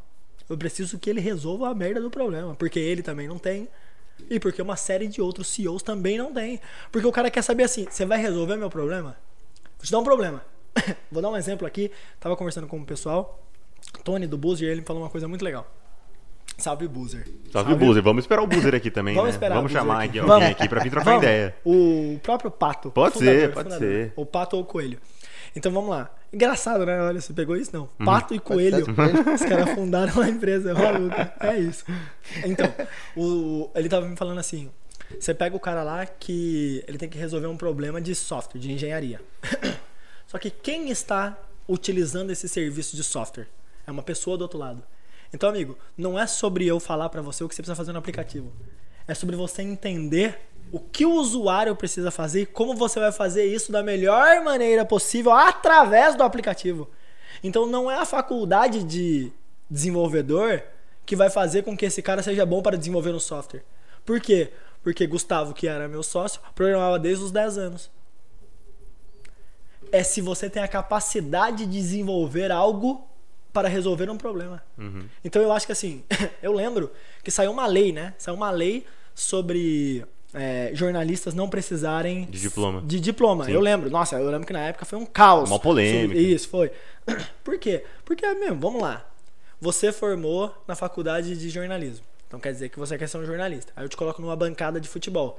E aí eu vou falar pra você discutir futebol com o Vanderlei Luxemburgo, que foi técnico durante tantos anos, que foi campeão, não sei o que lá. Ai, não é possível que você vai saber mais que o cara. O cara é a prática em pessoa. O cara tem história, case, ele vai trazer aquilo ali em tempo real pra você. Ah, não, mas eu sou história. Tá, mas não interessa, você não vai ser igual o cara. E ninguém te conhece também. Pronto. Né? Então, esse cara falando sobre esse tema vai ser mais relevante. Se você pega um cara que fundou uma grande startup né, né, e coloca ele numa, numa gazeta de inovação, caralho, todo mundo vai ler a porra do negócio porque quer ver o cara falar. Sim. Entendeu? Então, assim, hoje eu sinto que, assim, é um mundo de habilidades que se destaca. Tá? E aí, ao contrário de você, Luquinha, que olha essa nova geração com maus olhos, cara, eu já olho com belíssimos olhos. Eu acho que nunca se teve uma geração tão criativa como essa que vem. A minha preocupação é: criatividade não é tudo. Mas é- A criatividade guiada é onde vai fazer com que essas pessoas Cara, cheguem a algum você lugar. tocou num negócio muito legal. Porque hoje, quando nós preparamos as aulas, nossas aulas, a gente trabalha, a gente trabalha as habilidades e competências. Né? É que eu falei, infelizmente não chega como tem que ser. Mas o que você falou, hoje, quando eu preparo uma aula de ciências, quando eu estou com o meu material, né, no fundamental, por exemplo, eu tenho tal habilidade, né, para tal competência, para que esse aluno possa desenvolver, né, e vir para isso aí. Porque nem uma coisa é verdade, que você falou assim, vamos pegar daquela história que você falou. A educação está atrasada, né? A gente também está atrasado. Não adianta a gente falar que não tá, que a gente está. Mas assim, eu, eu super concordo com vocês dois nesse ponto, mas eu não consigo pensar em como mudar também. Como atualizar Cara, esse sistema de aula, sabe? O que, olha, na verdade, realmente não é fácil. Mas assim, o maior problema hoje, assim, vamos pegar assim nas salas de aulas, na minha opinião, o que atrapalha muito o desenvolvimento de uma, de um- de uma, uma aula com qualidade ou com atenção, porque às vezes vocês estão ali, mas vocês estão perdidos no meio de 40. É, essa também. entendeu? Salas superlotadas. Então, sabe, cara, como que eu posso fazer um trabalho legal com todo mundo? Como que eu posso pegar e fazer assim? Então, se eu, se eu tivesse condições de ter poucos alunos, com o qual eu pudesse dar mais atenção, né? Do que chegar lá e falar para 40. Chego assim, tá, tô falando para 40 e às vezes, algumas vezes você consegue pegar alguma coisinha ou outra ali, mas é 40 para você olhar em uma sala Em uma sala. em uma sala, né? Então, você não consegue trabalhar muito bem. Então, eu acho que hoje, para começar, eu acho que o legal hoje era reduzir. Se a gente tiver, vou ser sincero, o sonho, o sonho, que é uma utopia, né? Vamos, Seria mas- uma sala com 20. um 20. Com 20, né? Para você conseguir ter o aluno se sentir bem, você conseguir falar tranquilo, né? Porque a gente também tem que. Porque a parte também não tira a nossa responsabilidade, não, gente. Achar bem claro, eu tô falando aqui de algumas coisas, mas eu não tiro, não. Que nem eu falei pra vocês. Tem. é, eu tenho minhas falhas, um monte de galera tem falha. Não, ninguém, não tem como. Eu erro pra caramba. É, o que eu tento é fazer não errar de novo, né? Cara, eu, eu, eu, Mas- assim, eu pegando esse gancho seu, só vou fazer uma colocação, você já pode voltar. Eu acho que tem um tripé aqui que é bem importante. Falando do professor, ele tem a, a carga de responsabilidade dele. Eu costumo falar para as pessoas que assim, uma empresa, ela nunca vai ser maior do que o seu dono. É impossível. Né? E aí eu acho que esse, esse é o 50% dos professores. Porra, é a sua responsabilidade ali conseguir guiar aquela galera, trazer, né, né, né. Aí é onde eu acho que tem um déficit aí na educação, falando do Lucas. O Lucas perguntou assim: aonde que é o caminho para mudar tudo isso? Formação de professor para diminuir a resistência de novas metodologias, novas entradas. Hoje, cara, eu desenvolvi uma metodologia que melhora a vida do professor, mas tem professor que é resistente à minha metodologia. Isso. Porque ele olha e ele fala assim: caramba, mas mais uma coisa para preencher? Não, não é mais uma coisa para preencher. Você tá preenchendo isso para não preencher mais tem. nada dali para lá, tá uhum. tá ligado? E, e, e é assim, vou pegar até que você falou. Eu vejo que tem professores que são tão traumatizados que quando chega coisa nova, nossa, que nem você fala, pô, mais coisa pra fazer. É. Nossa, aí eu já emburro. E também tem, cara, não vou negar, porque quando vê agora a parte de tecnologia, você vê que teve professores que abriram a cabeça, mas teve muitos professores que fecharam de que vez. não fecharam. E tem professor que não consegue, realmente tem um professor, eu tenho professores que não conseguem mandar é, colegas assim, que estão trabalhando comigo, que não conseguem mandar uma foto pelo WhatsApp. Ó, eu, eu, eu fui convidado para dar uma aula magna. Olha isso, que loucura. Eu dar uma aula magna uhum. para professores de uma faculdade. Isso é o maior nível de loucura da, da vida, né, cara? Como alguém pode me chamar para falar em público? Já é um problema. Agora, falar para falar, falar, me chamar para falar para pessoas qualificadas que vão formar outras pessoas é um, o ápice da insanidade. Mas foi bem legal. E as perguntas que surgiam sempre eram assim: Rubens, porra, que show de bola, gostei disso aí que você falou, mas como fazer isso? Você precisa, você precisa ser o vetor de mudança. Porque o lance é o seguinte: quando um aluno chega para mim e eu palestro muito dentro de universidade. Aí foi a primeira vez que eu tive a oportunidade de palestrar para professores. Cara, quando um aluno tá me contando a história dele, Luquinha, eu já abro um mar de possibilidades do que ele pode fazer. Eu sei. Porque eu sou mexido. Criei uma startup, né, né, né? Então, assim, quando ele tá me falando assim, pô, eu queria fazer jornalismo. Caramba, tem 500 coisas que você pode fazer dentro de jornalismo que não é só jornalismo. Ah, eu vou fazer marketing. Porra, mano, tem um, você pode criar até um software de vendas para trabalhar com marketing integrado, automatizado e tal. Então, assim, eu, que eu trago pro meu background, penso numa série de coisas. o que eu sinto é que o professor ele tem a cabeça mais fechada, porque ele também não buscou se profissionalizar. Então, às vezes, como mudar a educação? Cara, se uma empresa nunca vai ser maior que o seu dono, como é que a sala de aula vai explorar seu potencial máximo se o limitador dela é o professor e o professor é a maior resistência? Sim. Sacou? Uhum. O, o, aluno tá ali louco, porque assim, cara, não existe nada na vida mais louco do que aprender. Puta que pariu. Meu irmão, você pode pegar um documentário sobre qualquer merda na sua vida que você assiste do começo uhum. ao fim, porque é muito louco. É nosso, é do ser humano, é intrínseco nosso a curiosidade, querer aprender. Isso é nosso. Ninguém tira. Só que, porra, às vezes o professor é tão limitado que o aluno que tá sentado ali tá olhando e falando assim: caramba, meu. Tipo assim, meu, eu vi essa parada que você tá falando aí de um jeito muito diferente no YouTube há três semanas atrás. Você tá sim, tá falando agora, tá sim. muito complicado. O professor é limitado, às vezes ele vai falar sobre uma questão com o professor, o professor não sabe responder. Tem muito. Entendeu? Ah, então, assim, vamos lá. Então são dois pontos. Era um tripé, né?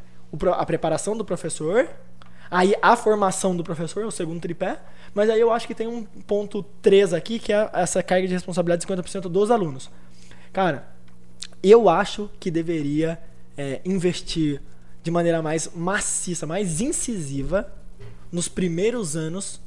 Por quê? Para que os que alunos primeiros não anos, nos tipo... primeiros anos, até quinta série ali, hum. né? quinto, quinto, sexto ano agora, né? Quinto ano. Quinto ano. Do primeiro ao quinto. Isso. Por quê? Porque eu sinto que eles chegariam para vocês no ensino no Fundo 2 e no ensino médio, mais curiosos e prontos. Porque assim, ó, o, o, seu desafio. Seu desafio é esse cara que veio de um, de um de uma progressão automática aqui, passando, passando, passando, passando. Aí eu falei, como é que eu vou prender a atenção desse cara que ele aprendeu cara, a não pensar? Mas agora você falou uma coisa bacana, que é uma coisa que a maioria, lá na, lá na opção, eu, a Soninha, vou sair para prefeito. Comenta lá. Mas você falou uma coisa que a gente briga muito, que a gente fala também na escola. O investimento maior, a gente tem que ter também. Porque, eu, queria falar, a quantidade de dinheiro é grande. Mas o que chega aqui é útil, útil, útil mesmo? Não é. Não é o bastante pra gente ter. E eu acho que hoje os professores mais menosprezados dentro da rede são os famosos PEB 1. O que, que é isso? São os professores que pegam do primeiro até o quinto ano. Hoje você pega numa prefeitura, você pega no Kids, já que está falando na escola lá particular. meu filho, quando tava no Kids lá, a professora dava dicas de como que era um A, um I, não sei o que, papapá. Mas sim, você não fica ensinando, alfabetizando, mas você fica. Na rede municipal você não pode fazer isso. O professor for pego, ele é chamado a atenção. Olha. Aí você pega um aluno do primeiro ano. Aí o que, que acontece? Ele vai passando, vai passando, porque tem, tem, tem, tem as metas que os professores têm que bater. Para quem não sabe, eu não vou citar, porque pode complicar a minha vida, mas vocês podem procurar por aí que tem lugar quando a diretoria de ensino faz, faz é, você cria cota para repetir, para a diretoria de ensino não reclamar com você. Como assim? Problema. Você cria, Problema. Mas, falei, não posso... mas você cria cota pro aluno? Pro aluno, tipo assim, a quantidade de aluno que você pode reprovar. Ah, você tá. pode passar. Você Tem um limite. Tem um limite. Senão você vai dar problema para você, a diretoria vai cair, porque já teve caso de ter a escola com muita reprovação, a diretoria foi lá e passar todo mundo. Nossa, você é louco. Você vê como é. Esses são os que estão por trás da coisa. Só que esses professores que estão ali por baixo, que são esses, esses professores do Fundamental 1, meu, eles são muito importantes, cara. São muito importantes. Porque, que nem você falou, o aluno vai. che- Porque, por que que o aluno não gosta da minha matéria? Porque ele não gosta de matemática? Porque ele não sabe 2 mais 2, ele não sabe ler direito. Então, tem que ter um investimento na base. Na base. E não que nem a gente vem vindo nos irmãos. Nada contra o ProUni, nada contra a FIES, mas o pessoal fica colocando todo mundo na faculdade e aí volta também. A formação ruim tá formando gente ruim aqui em cima também. claro, é. Então, não adianta a gente fazer assim. Então, eu falo, o professor tá tendo a formação ba- ruim, porque ele tá desde lá de baixo ruim.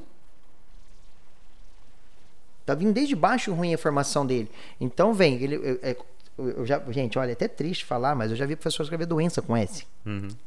Caramba. Olha, eu não duvido, de verdade. Não, mas- Não, não, eu, eu não, É. du- eu não duvido porque pela minha pouca experiência na área aí de cinco anos transitando pra lá e pra cá, eu vi coisas que eu preferi não Tem. ver.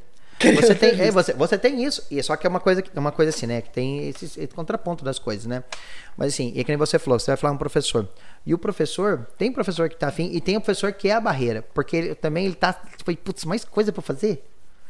Né? Que nem você falou. E às vezes o coitado também vem, de uma- vem da formação que não é pra ficar procurando. E muitas vezes não é professor que não quer se formar ou se, ou se preparar.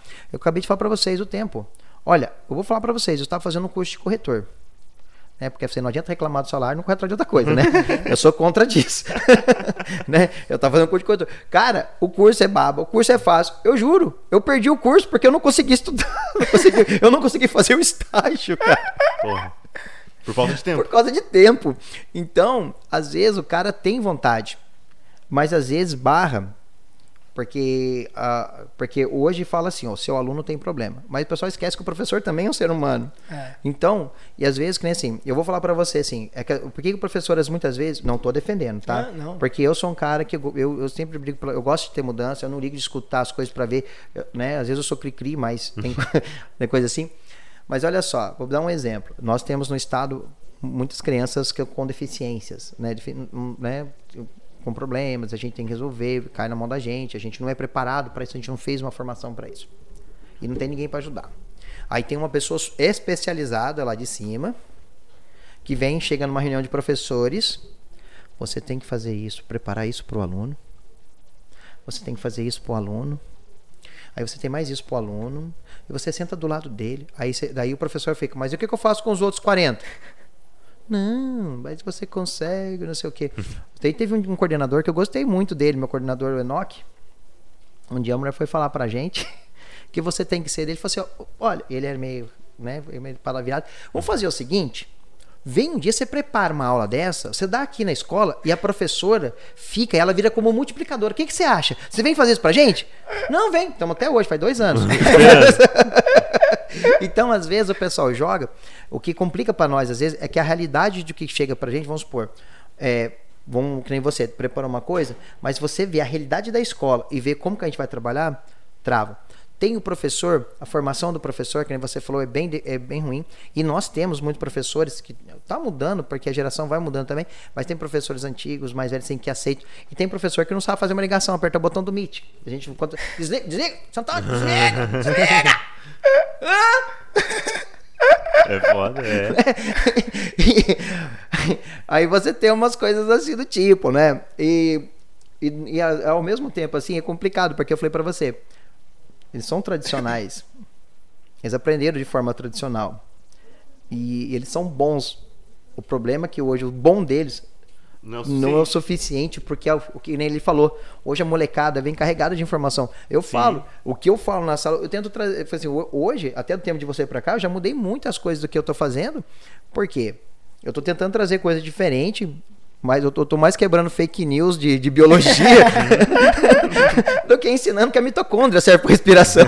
Ó, oh, mas, você vê, mas você vê essa linguagem atualizada, Sim. tipo, o cara já tá falando sobre quebrar fake news Sim, e tal, tipo, é mas é isso, é importante, é né, isso. nesse momento, é, porra. Eu brinco, tal, tudo, né? Mas assim, esse, eu concordo plenamente com você que você falou da formação e aceitação. A, a, o professor tem que aceitar realmente que tem essas mudanças, né? Só que hoje a gente tem uma formação que o pessoal está tendo uma formação mais fraca. Tem uns que aceitam a mudança, mas às vezes ainda não tem aquela formação legal para ser. O cara pode ser bonzão, vai ser bonzão ainda, mas está começando ainda, vai demorar um pouco. E quando ele chegar, às vezes, lá também, outras mudanças mais radicais, talvez ele não aceite também essa mudança. Sim. Então eu acho que falta, que nem você falou, eu acho que falta a gente chegar, não, precisa, não é chegar a 100%, mas pelo menos 50%, né? Para poder começar um baque. O problema é que a gente não chega a 50% preparado numa escola para a realidade da escola. Uhum. Né? E tem hora que a realidade faz a gente chorar. Uhum. E, eu, e, eu, e eu entendo que as mudanças assustam. Eu entendo, isso é natural, cara. É natural, de maneira simplória, assim. Se você só de você trocar. É, um dia eu chego lá na escola e falo assim, César, então agora você não dá aula aqui, mas você dá aula agora naquela outra escola, você vai olhar e pensar assim, será que os caras querem me mandar embora? Tá ligado? Tipo, meu, os caras só observam que você desce aula lá, você já fica com medo. tipo, uhum. a mudança realmente, realmente incomoda. Assim. E tudo bem, não tem problema. Mas eu acho que é, ela tem que ser feita de maneira gradual e imposta. Tá? Eu sou a favor da imposição e não da democracia nesses casos. Por quê? Que isso, hein, Não, calma, eu vou falar por quê. achamos, um, achamos o ditador da é, educação. É, caralho. É, eu vou falar por que isso. Porque assim, quando você é, entende de fato o que é melhor, é óbvio que a cocriação e a colaboração dos protagonistas, dos envolvidos, dos stakeholders, agora, que são os alunos, os professores, a diretoria, a coordenação e os demais, é, para fazer aquilo acontecer, é necessário. Mas, cara, existe um ponto onde você precisa forçar um pouco a coisa para que ela aconteça, porque senão cara, começa a ficar complicado. Mas agora eu vou falar para você o contrário. Ih. Eu sou contra você pelo problema a educação, a gente está falando dos professores. Mas a educação é muito mais. Os professores. Uma escola não funciona sem professor. Só que um diretor, uma, uma equipe gestora ruim, faz uma, uma, um bando de professor ser ruim. E hoje, a gestão também das escolas são ruins. Eu vou fazer um, um, mer, um merchan do meu amigo. Uhum. Eu tenho um amigo também de 20 anos, estudamos juntos, Tassiano. Se um dia vocês quiserem conhecer o que ele fez no, no Ana Cândida, por uma escola pública, velho, é outro nível. Com e ele não impôs nada. Os professores aceitam as coisas assim, aceitam, assim, aceita escutar, eles pelo menos começam a escutar. Pode ter uma rejeição, mas o cara sabe gerir. Condução de liderança. Cara, condição de liderança, porque ele sabe. Agora, o que acontece que muitas vezes barra. O cara, o, o, o cara vem, te impõe umas coisas, de uma maneira que assim, ele não explica para você. Não, é, mas o que eu quis dizer sobre a imposição é assim, ó. Tem que estar na pauta. Nós só vamos arrumar um jeito de fazer isso aqui de maneira então, democrática. Entendeu? Isso, não, entendeu? mas tipo assim, ó, beleza. Assim, ó, nós não, vamos, ó, é, assim, é assim, ó, Cezinho, mas... o negócio é o seguinte. Juntamos aqui, ó, só os heads aqui agora para falar com todos os professores, tá? Vocês são coordenadores, eu sou o diretor. É só o seguinte, todo mundo vai ter que usar o app tal a partir de agora. Fechou? Fechou. Mas vamos lá falar pros caras como é que é o melhor jeito de fazer e que nós arrumamos uma solução aqui chamada app. Melhorou, melhorou, melhorou, melhorou. Assim, é isso. É, Mas tem que tá, aí é que tá o B.O. É que as coisas não chegam. É que eu falei pra vocês. As coisas não chegam assim pra gente. E aí é que eu falei assim, quem que gosta? Se eu chegar e falar, você, ah, assim, você vai tirar o boné agora aqui. Ele falou assim, ah, não, mas por quê? Eu pra tentei. tirar, caramba. Eu, eu tentei, não, não, não, deu. Não é que você, você impôs. Se você falasse assim... Mas porque... As pessoas não vão conseguir te ver aqui vai ficar mais claro para as pessoas te é. enxergarem e elas gostam de te enxergar. Porra, é. ó, mexeu com o meu ego. É, eu ia tirar na Faltou hora. apelar pra vaidade. Não, faltou, faltou apelar pra vaidade. Não foi. Liderança, cara. Sim. Liderança. Uma questão de liderança. Mas eu... deu um espaço de liderança. E isso que eu tô falando, cara, liderança é tudo. Eu pego como exemplo o, o Tassiano, né, que esse é meu amigo. Ele passou, ele foi professor, trabalhou, foi na opção antes de mim. É, tem até as fotos do bot dele lá, porque é um cara tonto pra fazer essas coisas, né? Se você não estiver escutando, você, você é tonto. Mas, saiba que nós estamos falando, sabe, mal, falando, falando mal de você aqui. Mas eu fico muito. Eu realmente tenho orgulho dele como amigo para ver o quanto que ele cresceu por isso e o que ele fez, né? Ele trabalha com projeto, deu protagonismo para os alunos, começou a dar valor para o professor, porque assim, ó, o salário é o mesmo de todos, mas qual foi a diferença que o cara fez? Ele falou assim: olha, arrumei aqui o espaço do, do professor, tá isso aqui, tem isso aqui. Ele começou a valorizar as pequenas coisas para o professor. Ele começou a valorizar as pequenas coisas, coisa e tal. E ele foi né, mudando, e ele não impôs, cara, ele só foi colocando, ele foi falando, o que, que vocês acham de fazer isso aqui? Ô, gente, pensa bem, se a gente fizer isso aqui, então é a gestão. Hoje a gente pega lá, por exemplo, às vezes, às vezes tem assim, eu me vejo numa sala. Eu assim, eu, eu quero pegar essa sala porque eu me vejo nessa sala e tá na minha vez, eu vou. O diretor, que já aconteceu em alguns casos, o diretor vai e impõe. Não, você vai pegar, mas eu não me dou bem. Você vai, porque eu, eu como diretor, eu tenho. Você, eu acho que você tem a condição de fazer isso. e é, o cara não conhece a realidade. Não. Aí o que acontece? A professora vai trabalhar bem? Não. Ela vai trabalhar feliz ali? Ela tá pé da vida, cara. Então tem essas coisas. E é, é, às vezes que chega, ah, poxa, tem que fazer. Que nem eu já vi, tem caso, eu vou falar para vocês. Eu trabalhei numa das escolas que está trabalhando agora, ali na Zona Leste. A diretora falou assim: Olha, gente, eu vou pedir para vocês escolher. Estou dando três opções para a gente fazer no sábado letivo. Eu vou pedir para vocês, vocês vão escolher um e a gente vai fazer no sábado letivo. Os professores escolheram e falaram assim: Não, a gente vai fazer esse.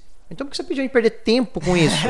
Mas aqui não, não é bem assim que funciona. Aqui o pessoal tem que aprender a obedecer. Eu falei, meu, Nossa. isso é fala que. Aí, fala bem, como que a gestão vai ter o professor na mão? É, aí, o cara não vai fazer com gosto. Eu preciso assim, não. É o que eu falei para vocês. Você pode vocês verem. Aí, as escolas que estão melhores no ranking são aquelas que têm os gestores, gestores, não diretores, gestores. Que eles pegam, eles são parceiros com os professores, eles entendem o lado do professor, e assim, eles sabem, e, assim, e o professor começa a entender também o lado deles. E eles começam a trabalhar. Aí o professor, que nem eu falei, as coisas não chegam à escola. Às vezes, quando eu falei pra vocês, quantas vezes tem que comprar cartolina? Quantas vezes. Chega, o pessoal fala, tem cópia, mentira. Quantas vezes o professor tira do dinheiro, tira lá, tira a cópia do negócio, aquele bolo para dar pro coitado do aluno. Então, o cara vai fazendo. O cara faz a diferença ali. O cara dá ideia, ou oh, vai ter Saresp, vamos fazer isso aqui, vamos trabalhar em cima disso. Agora, se eu chego numa escola, que a diretora fala para mim, por que eu vou querer fazer as coisas pra escola? Lógico. Né? Então você cria, assim, você tem o é chefe. Então eu vejo, e eu vejo assim, né? Porque eu falo, eu estou comparando na Cândida, porque eu trabalhei no Ana Cândida antes do Tassiano e vejo o que ele fez hoje com a escola. Né? Eu estou dando ele como exemplo, porque eu, eu, sei que eu posso falar dele, que ele é um parceiro. Uhum. E eu falo, o cara tá tá top de linha, a escola tá mudando e ele vai e vocês podem marcar. Vai ser uma escola que vai ser referência aqui em São José. Pode marcar isso que eu estou falando para vocês. Vai ser uma escola que vai ser referência, inclusive já é, aprendeu a fazer parcerias, né, coisas que muitos não sabem fazer tá mudando o público. Ele não, não tem, não tem aquele estresse né, da sala, assim. Ele, ele tenta tirar um pouco desse negócio. Então, é, para dar certo, não é que nem eu assim, eu sei que você quis dizer o impor, mas uhum. o impor às vezes uhum. não é o cara, a, infelizmente, gestores, que nem a gente tem escola de tempo integral que não funciona. Tem escola na Zona Sul de tempo integral que não funciona, porque a gestão não sabe trabalhar. Sim não sabe lidar. E a gente tem escolas que, que são de tempo integral, que a gestão é maravilhosa, a escola está lá em cima. São José é uma das referências do que? Do país da educação, não é? É número um em inovação. Salve Mano, Mano Marques, secretário de, Educa... secretário de Desenvolvimento Econômico e Inovação. É, número um no ranking de inovação, mas no ranking de educação tá bem também, não tá? Cara, o... olha, vou ser sincero, Estado cara. de São Paulo acho que é terceiro, não é? Olha, os rankings, cara, eu fico meio assim. É... Eu sou porque os números a gente trabalha como a gente quer, né? Os números, assim, eu vejo para mim, né? O famoso copo meio cheio e meio vazio, depende do que a gente vê. Cara, São José tem, mas se fosse tão, tão forte a educação municipal, que os números não. não porque muitas vezes tem escola que, por causa do bônus, essas coisas todas, aluno que não sabe, são excluídos de fazer algumas provas. Tem, tem, tem, uns, tem uns migué por trás também que existe. É, existe. existe um jeitinho. Existe o um jeitinho. Né? Não, às vezes nem a, nem a escola sabe. A escola que é dentro da escola, é uma, fica, fica na moita, aquela coisa toda. Tem, a gente sabe que tem. Isso aí são, são a fase negra das, das coisas. Mas, cara, que eu falo assim, ó, os meus alunos, quantos alunos eu tenho com dificuldade são todos da, da rede municipal. Aonde eu trabalho, eu recebo da rede municipal. E eu, eu, como eu falei, eu tenho aluno que, que, tá, que tá entrando analfabeto, analfabeto, ou seja, passou sete anos na escola. E é analfabeto? Como assim? Como que é. pode ter um aluno que ficou sete anos na escola e não sabe ler? E eu juro por Deus, se eu colocar aqui, ele não sabe o que é o E. Então, esse, o ranking, cara, muitas vezes o ranking, eu não sei se ela, se ela corresponde à realidade da gente. Reflete, né? Eu, não- eu, eu, tô, mu- eu sou muito azarado em trabalhar só em escola ruim. Pode ser isso também. Mas muitas vezes as a média, por exemplo, de uma escola, para poder melhorar o ranking dela, a- de, de um SARESP, por exemplo, que é uma avaliação do Estado, a nota, é, eu tenho que melhorar, eu tenho que passar para 3. Então imagina, de 0 a 10, a escola atingiu 3, o pessoal comemora. Nossa, melhoramos. Meu, tiririca foi melhor na escrita do que, o, do que a gente pegar. Né? E muitas vezes essa avaliação também não reflete muito também que a educação, porque muito, como não é uma coisa obrigatória, eu vejo lá na escola, todos os anos, muitos alunos fazendo de qualquer jeito. Então, às vezes, uma escola vai, depende de como vai trabalhando. Então, eu não sei, cara, quanto esses números, assim, eu, eu, eu fico muito questionador com, com os números quando eu falo assim na educação, quando o pessoal mostra que eu, eu posso ser idiota, não sei, que nem foi pra vocês, eu posso estar falando uma, uma merda aqui, né? Mas eu não sei se eu confio tanto, cara, porque se fosse assim, a gente não teria 70% da população analfabeto, analfabetos funcionais. Então, esses números que o pessoal fica mostrando, mostrando, eu queria saber onde que tá. Onde estão essas pessoas, né? É, Sim. É, então, bem. tá, então e tem que ver qual que é esse, esse esquema, né? Não sei, fico Não, muito não, assim. bem- Mas hoje se fosse para ter, para ter uma educação, né? E se a educação fosse tão boa, a gente não tinha escola particular. Sim, sim. Né? É, vale pra tudo, saúde. Vale É. pra tudo. E eu a- hoje assim, eu concordo com esse, concordo plenamente com você. A gente tem que ter uma boa formação. A gente tem que ter, o professor tem que ter boa vontade também de ter, né, para poder, que porque nem eu falei assim, a educação não é só governo. A educação sou eu como professor. Eu sempre falei, né, de quem que é a responsabilidade pelo estudo? A gente vem é dos pais, do professor, do aluno e do Estado. Não existe uma coisa individualizada. Se o Estado não dá condições, eu não vou ter um pilar para formar uma, uma, uma, uma cida- um cidadão. Se o pai não dá esforço, o filho segue de exemplo, não vai me escutar como eu sou. Se eu não for um bom professor, se eu não exemplo assim, e, por assim, eu- hoje eu César, ele sabe muito bem, eu não sou só um passador de conteúdo. Muitas vezes eu procuro ser um pai né? Porque às vezes a gente transforma-se um pai Sim. dessa molecada, né? Então eu, eu tenho essa facilidade, tem gente que não tem, mas às vezes a gente tem que ver para poder puxar esse aluno perto da gente. Mas às vezes se eu não tiver esse para poder abraçar, o que esse aluno também não vai para frente. E se tiver todos os conjuntos, estado bom, pai bom, professor bom, o aluno quiser também não resolve nada. Por isso que eu falei, é tudo, é uma linha, né? E, não, a- a- e hoje a gente tem muita ausência dos pais na escola.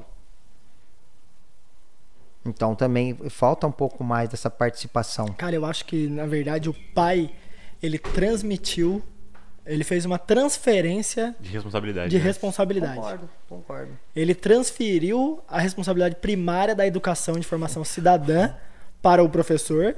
E o professor não tem tempo de fazer aquilo que ele deveria fazer, que é passar a matéria. Saca? Porque eu tô formando. Eu tô primeiro falando pro seu filho que ele tem que usar o uniforme. Eu tô falando pra ele que ele não pode colocar um pé em cima da mesa. Tô falando pra ele que ele rabiscar a porra da mesa aqui, aqui é uma, bo- uma bosta. E o pai acha ruim. Sim. O pai cola lá e tipo assim, porra! Rapaz, vou falar pra você uma vez. que Às vezes até quando a gente vai falar. Uma vez eu fui falar numa escola, falei pros alunos tempo atrás, de contraceptivos, de aborto. Foi, foi um pai com uma mãe, um pastor, né? E a, Já começamos bem. Eu- eu- não, não com todo respeito a todos, acho que todo mundo tem, mas foi o pastor e a mulher dele lá brigarem comigo porque eu estava ensinando sexo pra filha dela. Falei, Que gente, isso? eu não tô ensinando sexo. Eu tô falando de coisa. Não, mas isso daí não. Eu falei assim, gente. Ele já sabe sexo, porra. Ele tá na É, internet. É, então, É, mas tá só que tá, né? Eu tava, eu tava pra ensinar, ele não tava falando disso. Então, que nem você falou, veio, então veio umas coisas bizarras. Eu lembrei Cara, disso. eu agora. imagino. E os pais, É. e os pais vêm, os pais acham que é só o, os pais querem, na verdade, só o conteúdo aqui, ó, eu quero aprender matemática, não sei o que lá, pra criar um emprego essas coisas, né? E tem coisas que tem hora que tem pai que quer que a escola seja, né? Que a escola seja um local de, de berço de adolescentes. Eu vou contar pra vocês também que nesse uma vez no, no- acho que foi no, no Yoshi alguns anos atrás, aí na zona norte também. Um pai chegou assim e falou: "Fiquei sabendo que não vai ter aula amanhã?" Eu falei assim, a diretora, não vai ter, que a gente vai ter. Mas o que, que eu vou fazer com meu filho em casa? eu falei, olha, pai, eu pensei comigo, eu passei assim, olhei assim, falei, minha Nossa Senhora da perna. Não tô escutando isso. Não, mas não, não só adolescente, né? Falar, não, não, desde creche. Desde até... creche. Não, a creche, cara, a gente vê, é um ponto diferente. Mas quando você vê um pai que não sabe o que faz com o filho, imagina se você não sabe, imagina eu. e a pandemia abriu, e a pandemia abriu muito o leque das coisas, né? É, Os pais viram que, que tem um filho em casa. Não, eles descobriram, né? É. Eu vi uma história dessa. O cara falou assim, porra, tinha uns menininhos legais morando lá em casa.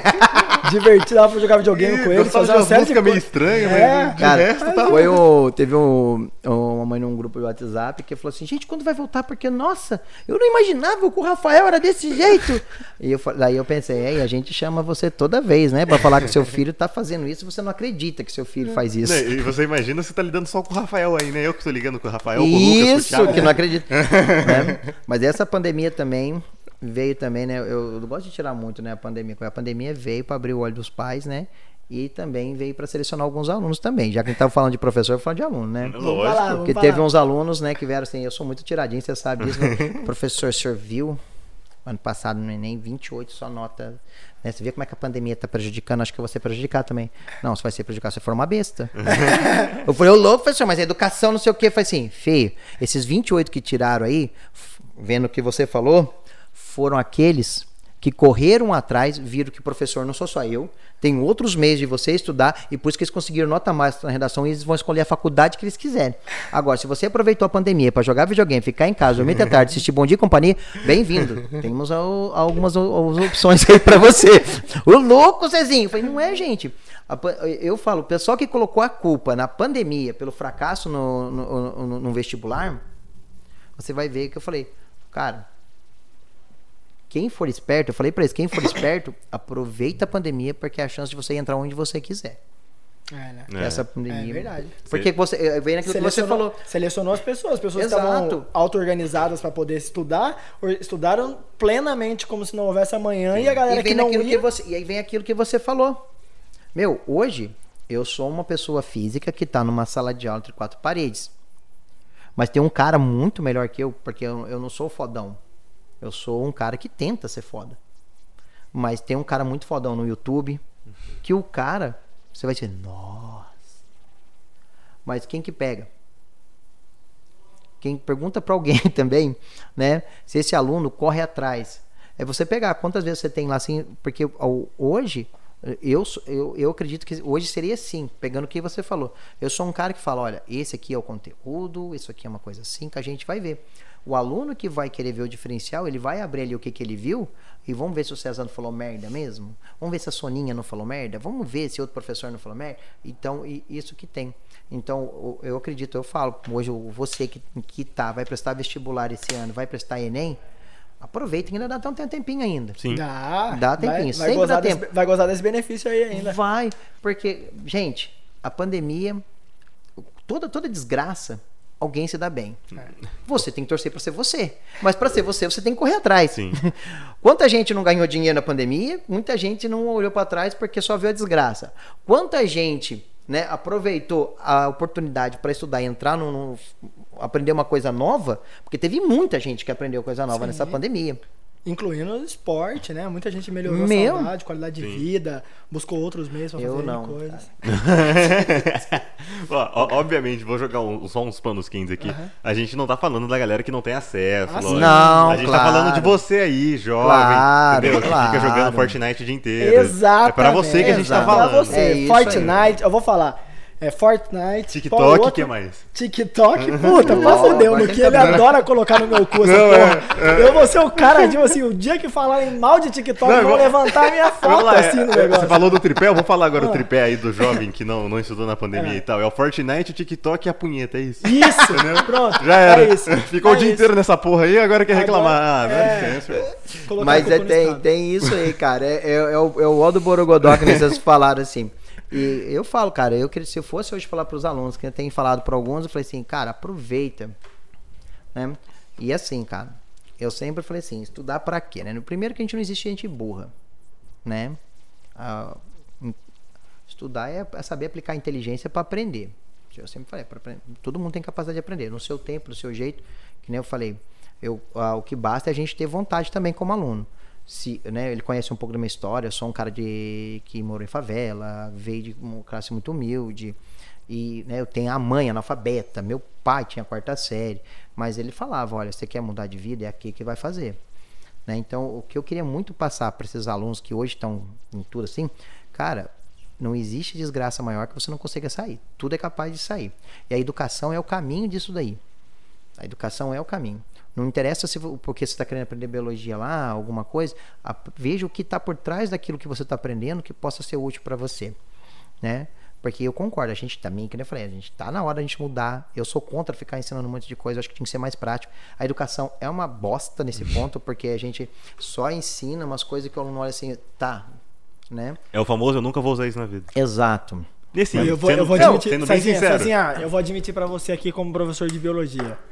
Porra, foi um dos piores, viu?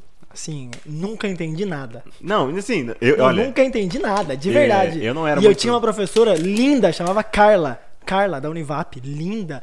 Nossa, ela tinha um cabelinho, ela era nova, devia ter tipo uns 20 e poucos anos, assim, a galera toda chavecava ela. Meu, ela tinha um cabelo Chanel, assim, ela era linda, real. Meu, a gente só ia pra aula por causa dela. Porque, meu, real, eu não entendia então, nada. Então eu tô perdido, quem vai pra minha aula, é... mano? eu tô preocupado agora. Foda. Mas, ó, Sorte que... que... você recorreu a outras habilidades, isso é sexual. Tem carisma, tem carisma. É, tem carisma. Não, eu, eu, ele sabe, eu, eu, eu eu pulo na mesa, eu subo, eu ponho música. Chama todo mundo de marmota. Chama todo mundo. Você conheceu no ângulo Paulão Negada? Não. Pô, mas você ouviu falar dele? Já ouvi falar. Que era professor de história. Cara, era um professor maluco que eu tinha de história. Salve Paulão Negada. Meu, ele chegava na aula, fala Negada! Batia a mão na mesa assim. Ah, então não era sobrenome, Negada? Não, não, não, não. Vamos todo mundo prestar atenção. Negada, deixa eu falar pra vocês. O negócio é o seguinte. Aqui é segundo reinado, aqui, não sei o que lá. A Rainha Elizabeth vai lá e faz o quê? Abre a perna. Porra, fudeu. Fez filho pra caralho. Mano, loucão, professor. Mas, mano, mas hoje a gente tem que tomar cuidado. É, pode, até né? é isso aí que você falou, uma coisa legal. Que eu, eu ainda tenho um pouco disso aí. Eu tenho, às vezes eu tenho que tomar cuidado, ainda mais agora no online, né? Uhum. às vezes sai algumas coisas. Tá tudo assim, gravado. Tá tudo gravado. Às vezes sai umas coisas. Mas é o jeito do aluno, mas é. Já, já tem alguns lugares já estão tendo barreira, porque tem muito esse negócio também, olha, você está sendo ofensivo. Né? Às vezes tem muito o, politicamente correto muito é. forte com isso, né? Uhum. Então também a gente está mudando. Né? Eu tento mudar, né? Algumas sim, coisas. Sim. Tem coisas que eu, quando eu tô lá eu vejo, eu sinto a sala para poder fazer isso. A sala dele fazia porque era uma sala bem tranquila, né? A sala dele até hoje não esqueço de alguns alunos que nem o Luquini, né? Luquini, grande, grande abraço pro Luquini. Grande Luquini, né? Luquini. Quem aqui não não esqueça essa frase nunca mais. Vou falar, fala, ele não vai pegar. nunca mais. Dizer, levanta a mão na sala. Quem não é gay? Ninguém levantou a mão, cara. Nem ele. É foda. Não, meu amigo, eu até citei aqui que ele é gay. Cara, a sala é. tinha muito, e era uma sala que eu amava, realmente. Sim. Eu gostava muito da sala dele. Era uma sala muito diversa. Milena, assim. né, eu, a Milena, Cris, a GB. Nossa, tinha um monte Pô, de. Pô, tenho certeza que esse pessoal aqui vai acompanhar esse episódio também com o maior carinho. Pô, você foi assim, tinha, tinha uma particularidade também, que a minha turma ela foi, como é que ela foi selecionada. Porque lá meio que rolava um revezamento, assim. No primeiro ano era um professor e tal, no segundo era outro. Eu é. lembro que, pra maioria, no primeiro ano era a Fabi. É. Que também é maravilhosa. Maravilhosa, né? a Fabi é Vários projetos aí também de. É, que ela fazia de resgate de animal com a galera, né? Sensacional. Mas a minha turma teve a sorte de ter o César nos três anos. Nos três anos. que acho assim, inicialmente era pra, sei lá, ter aula com ele só no segundo e no terceiro, ou só no terceiro. Tive aula com ele nos três anos, oh, entendeu? E foi a primeira turma, é a única até hoje na opção, que foi do primeiro ao terceiro comigo. Aí, ó, tá vendo? Oh, é que louco, demais. Foi, legal. Foi. Era pra ser. Era, era pra, pra ser. ser. E é uma turminha assim, eu, eu que nem eu falei assim, ele sabe o quanto que eu amo o que eu faço, né? Eu, eu gosto, ele assim, sempre fui rindo. Tenho, muito humano, muito né? Humano uh, chegava nas provas, né?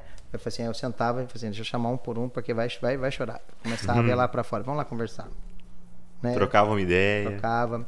Então, Ajudava, eu, não desistia da galera, isso era Não, eu gosto, eu, eu, eu amo o que eu faço. Vamos lá, o filme preferido dos professores é Freedom Writers? Escritores cara, da Liberdade, não? Não, cara, nunca assisti. Você nunca assistiu?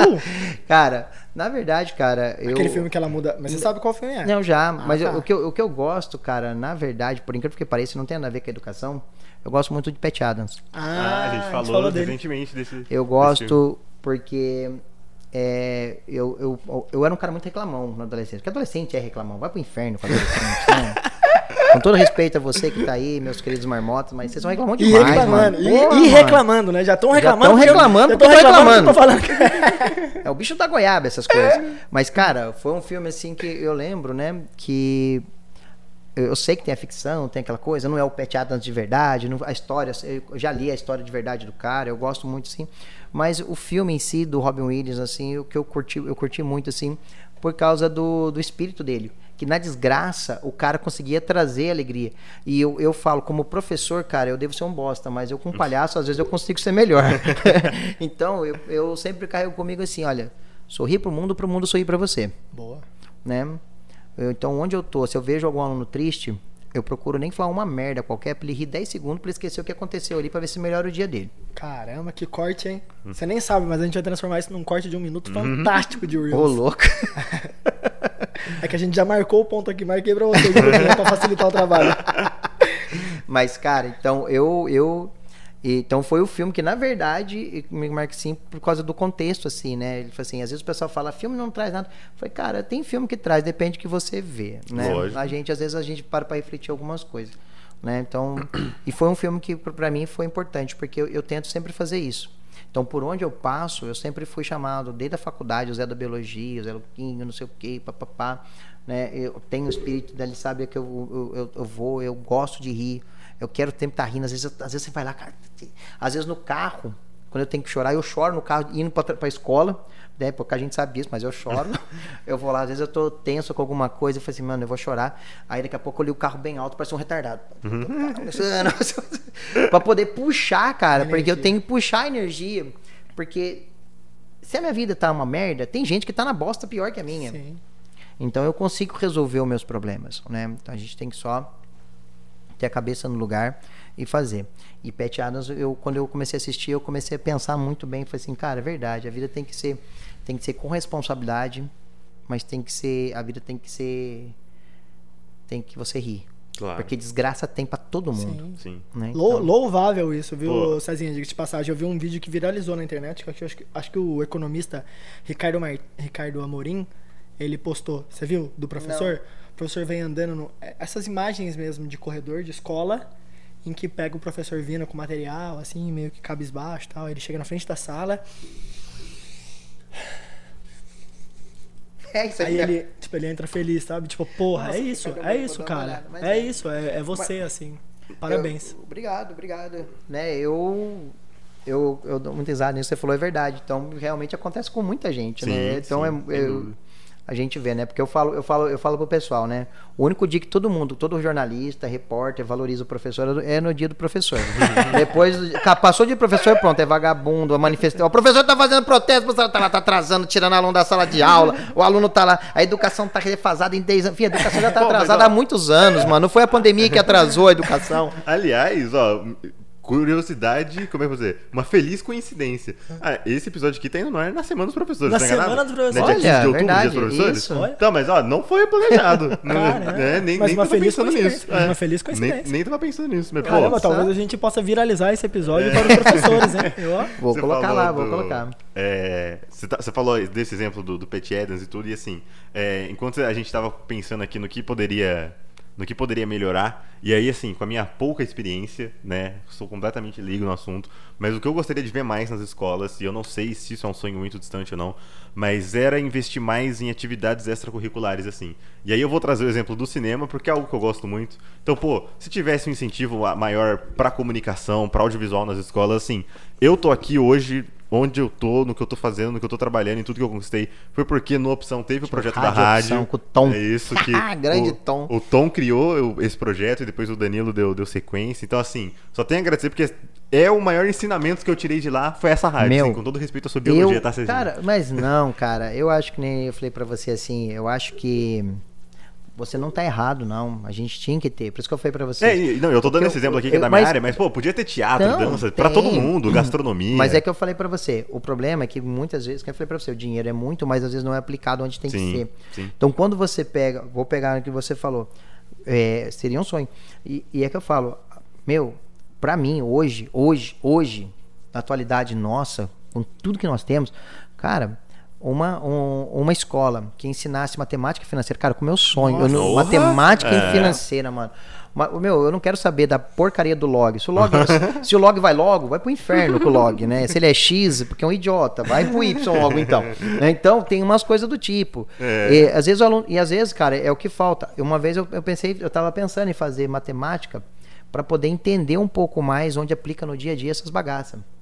Eu tinha, uma vez eu pensei em fazer, né? Mas logicamente falei para vocês, infelizmente eu não consigo fazer um curso à distância de, de- de seis meses. Imagina fazer uma nova faculdade. nova Eu não faculdade. vou rolar, eu vou, eu já desisti do de meu e de matemática de matemática, né? Já, já foi até no mestrado, já, né, pô? né? Então, mas assim, o que eu, eu, eu, eu né, vejo assim, eu queria muito, ah, ensi- eu queria muito que tivesse alguém que tivesse o, o dom de, de, de entender de investimentos para o pessoal, porque o pessoal hoje, né, hoje a gente fica tão preocupado com o INSS, né?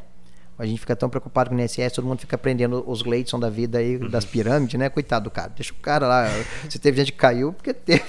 Não, mentira, né? É errado. Mas se você parar pra pensar, o INSS é a maior pirâmide financeira do mundo, velho.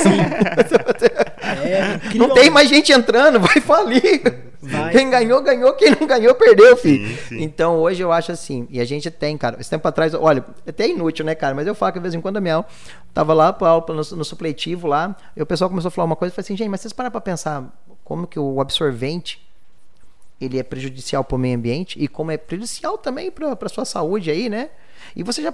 Mas se você não quer pensar no meio ambiente, se você não quer pensar, pensa na economia. Eu fiz uma conta lá, cara, pro pessoal, olha quanto uma mulher gasta, tal, tal, tal.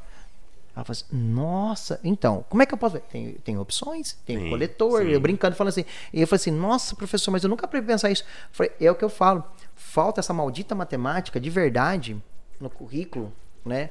Ou em vez de e, e um, português, né? Eu acho que assim, a minha matéria mesmo, eu acho que é muito mais interessante dentro da minha matéria você ensinar alguns outros pontos do que ficar decora.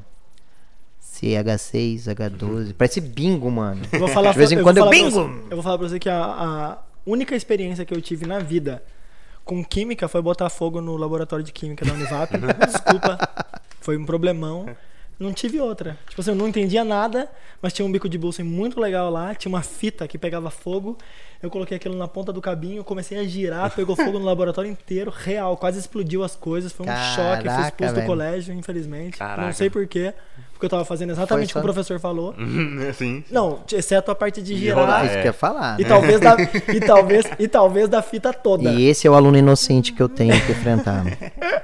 Ainda bem que esse cara se formou, mano. Muito bom. Olha, é, tá chegando muita pergunta aqui pro César, é, mas a que não quer calar é o que é mitocôndria. Brincadeira.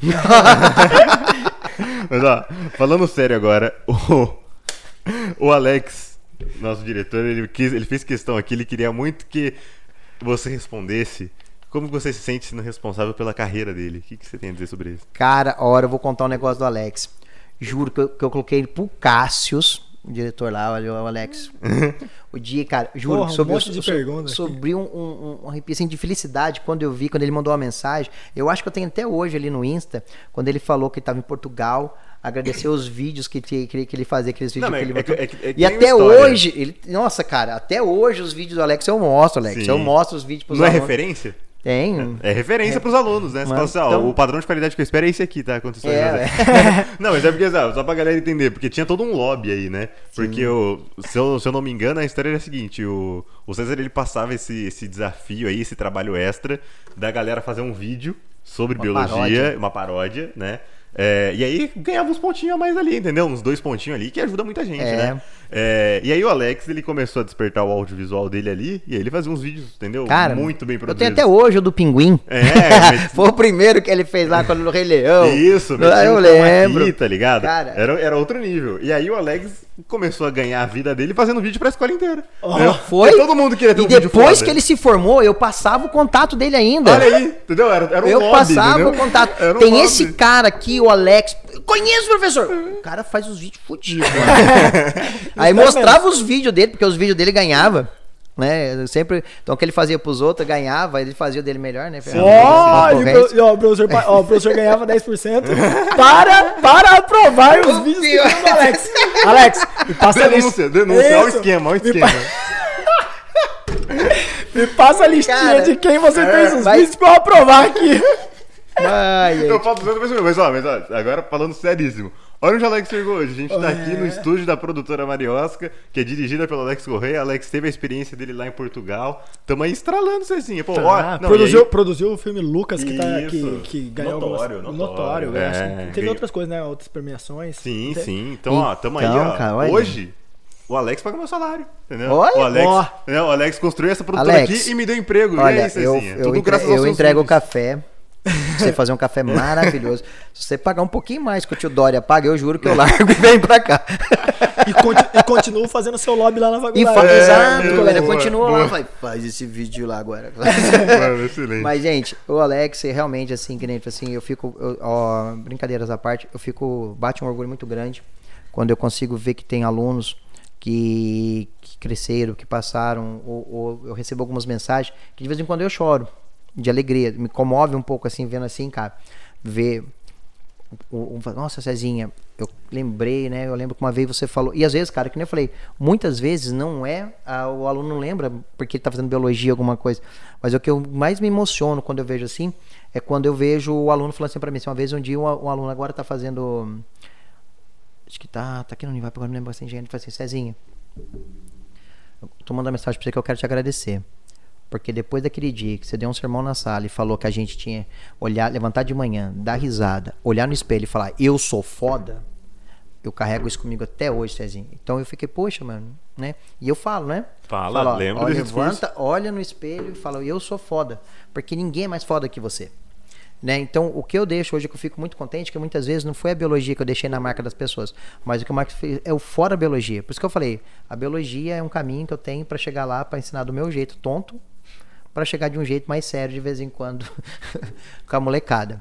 Cara, eu acho que eu acho que impactar as pessoas desse jeito que o professor, o professor tem a habilidade de fazer isso, cara. Acho que ele não tem nem noção do impacto que ele tem na vida das pessoas, porque eu acho que a maior parte das pessoas que sentaram aqui nos contaram sobre a importância dos professores, a relevância e a importância dos professores na vida deles, saca? E assim foi na minha. Eu tinha um professor chamado Gil, não sei se você conhece ele da rede pública, professor Gil.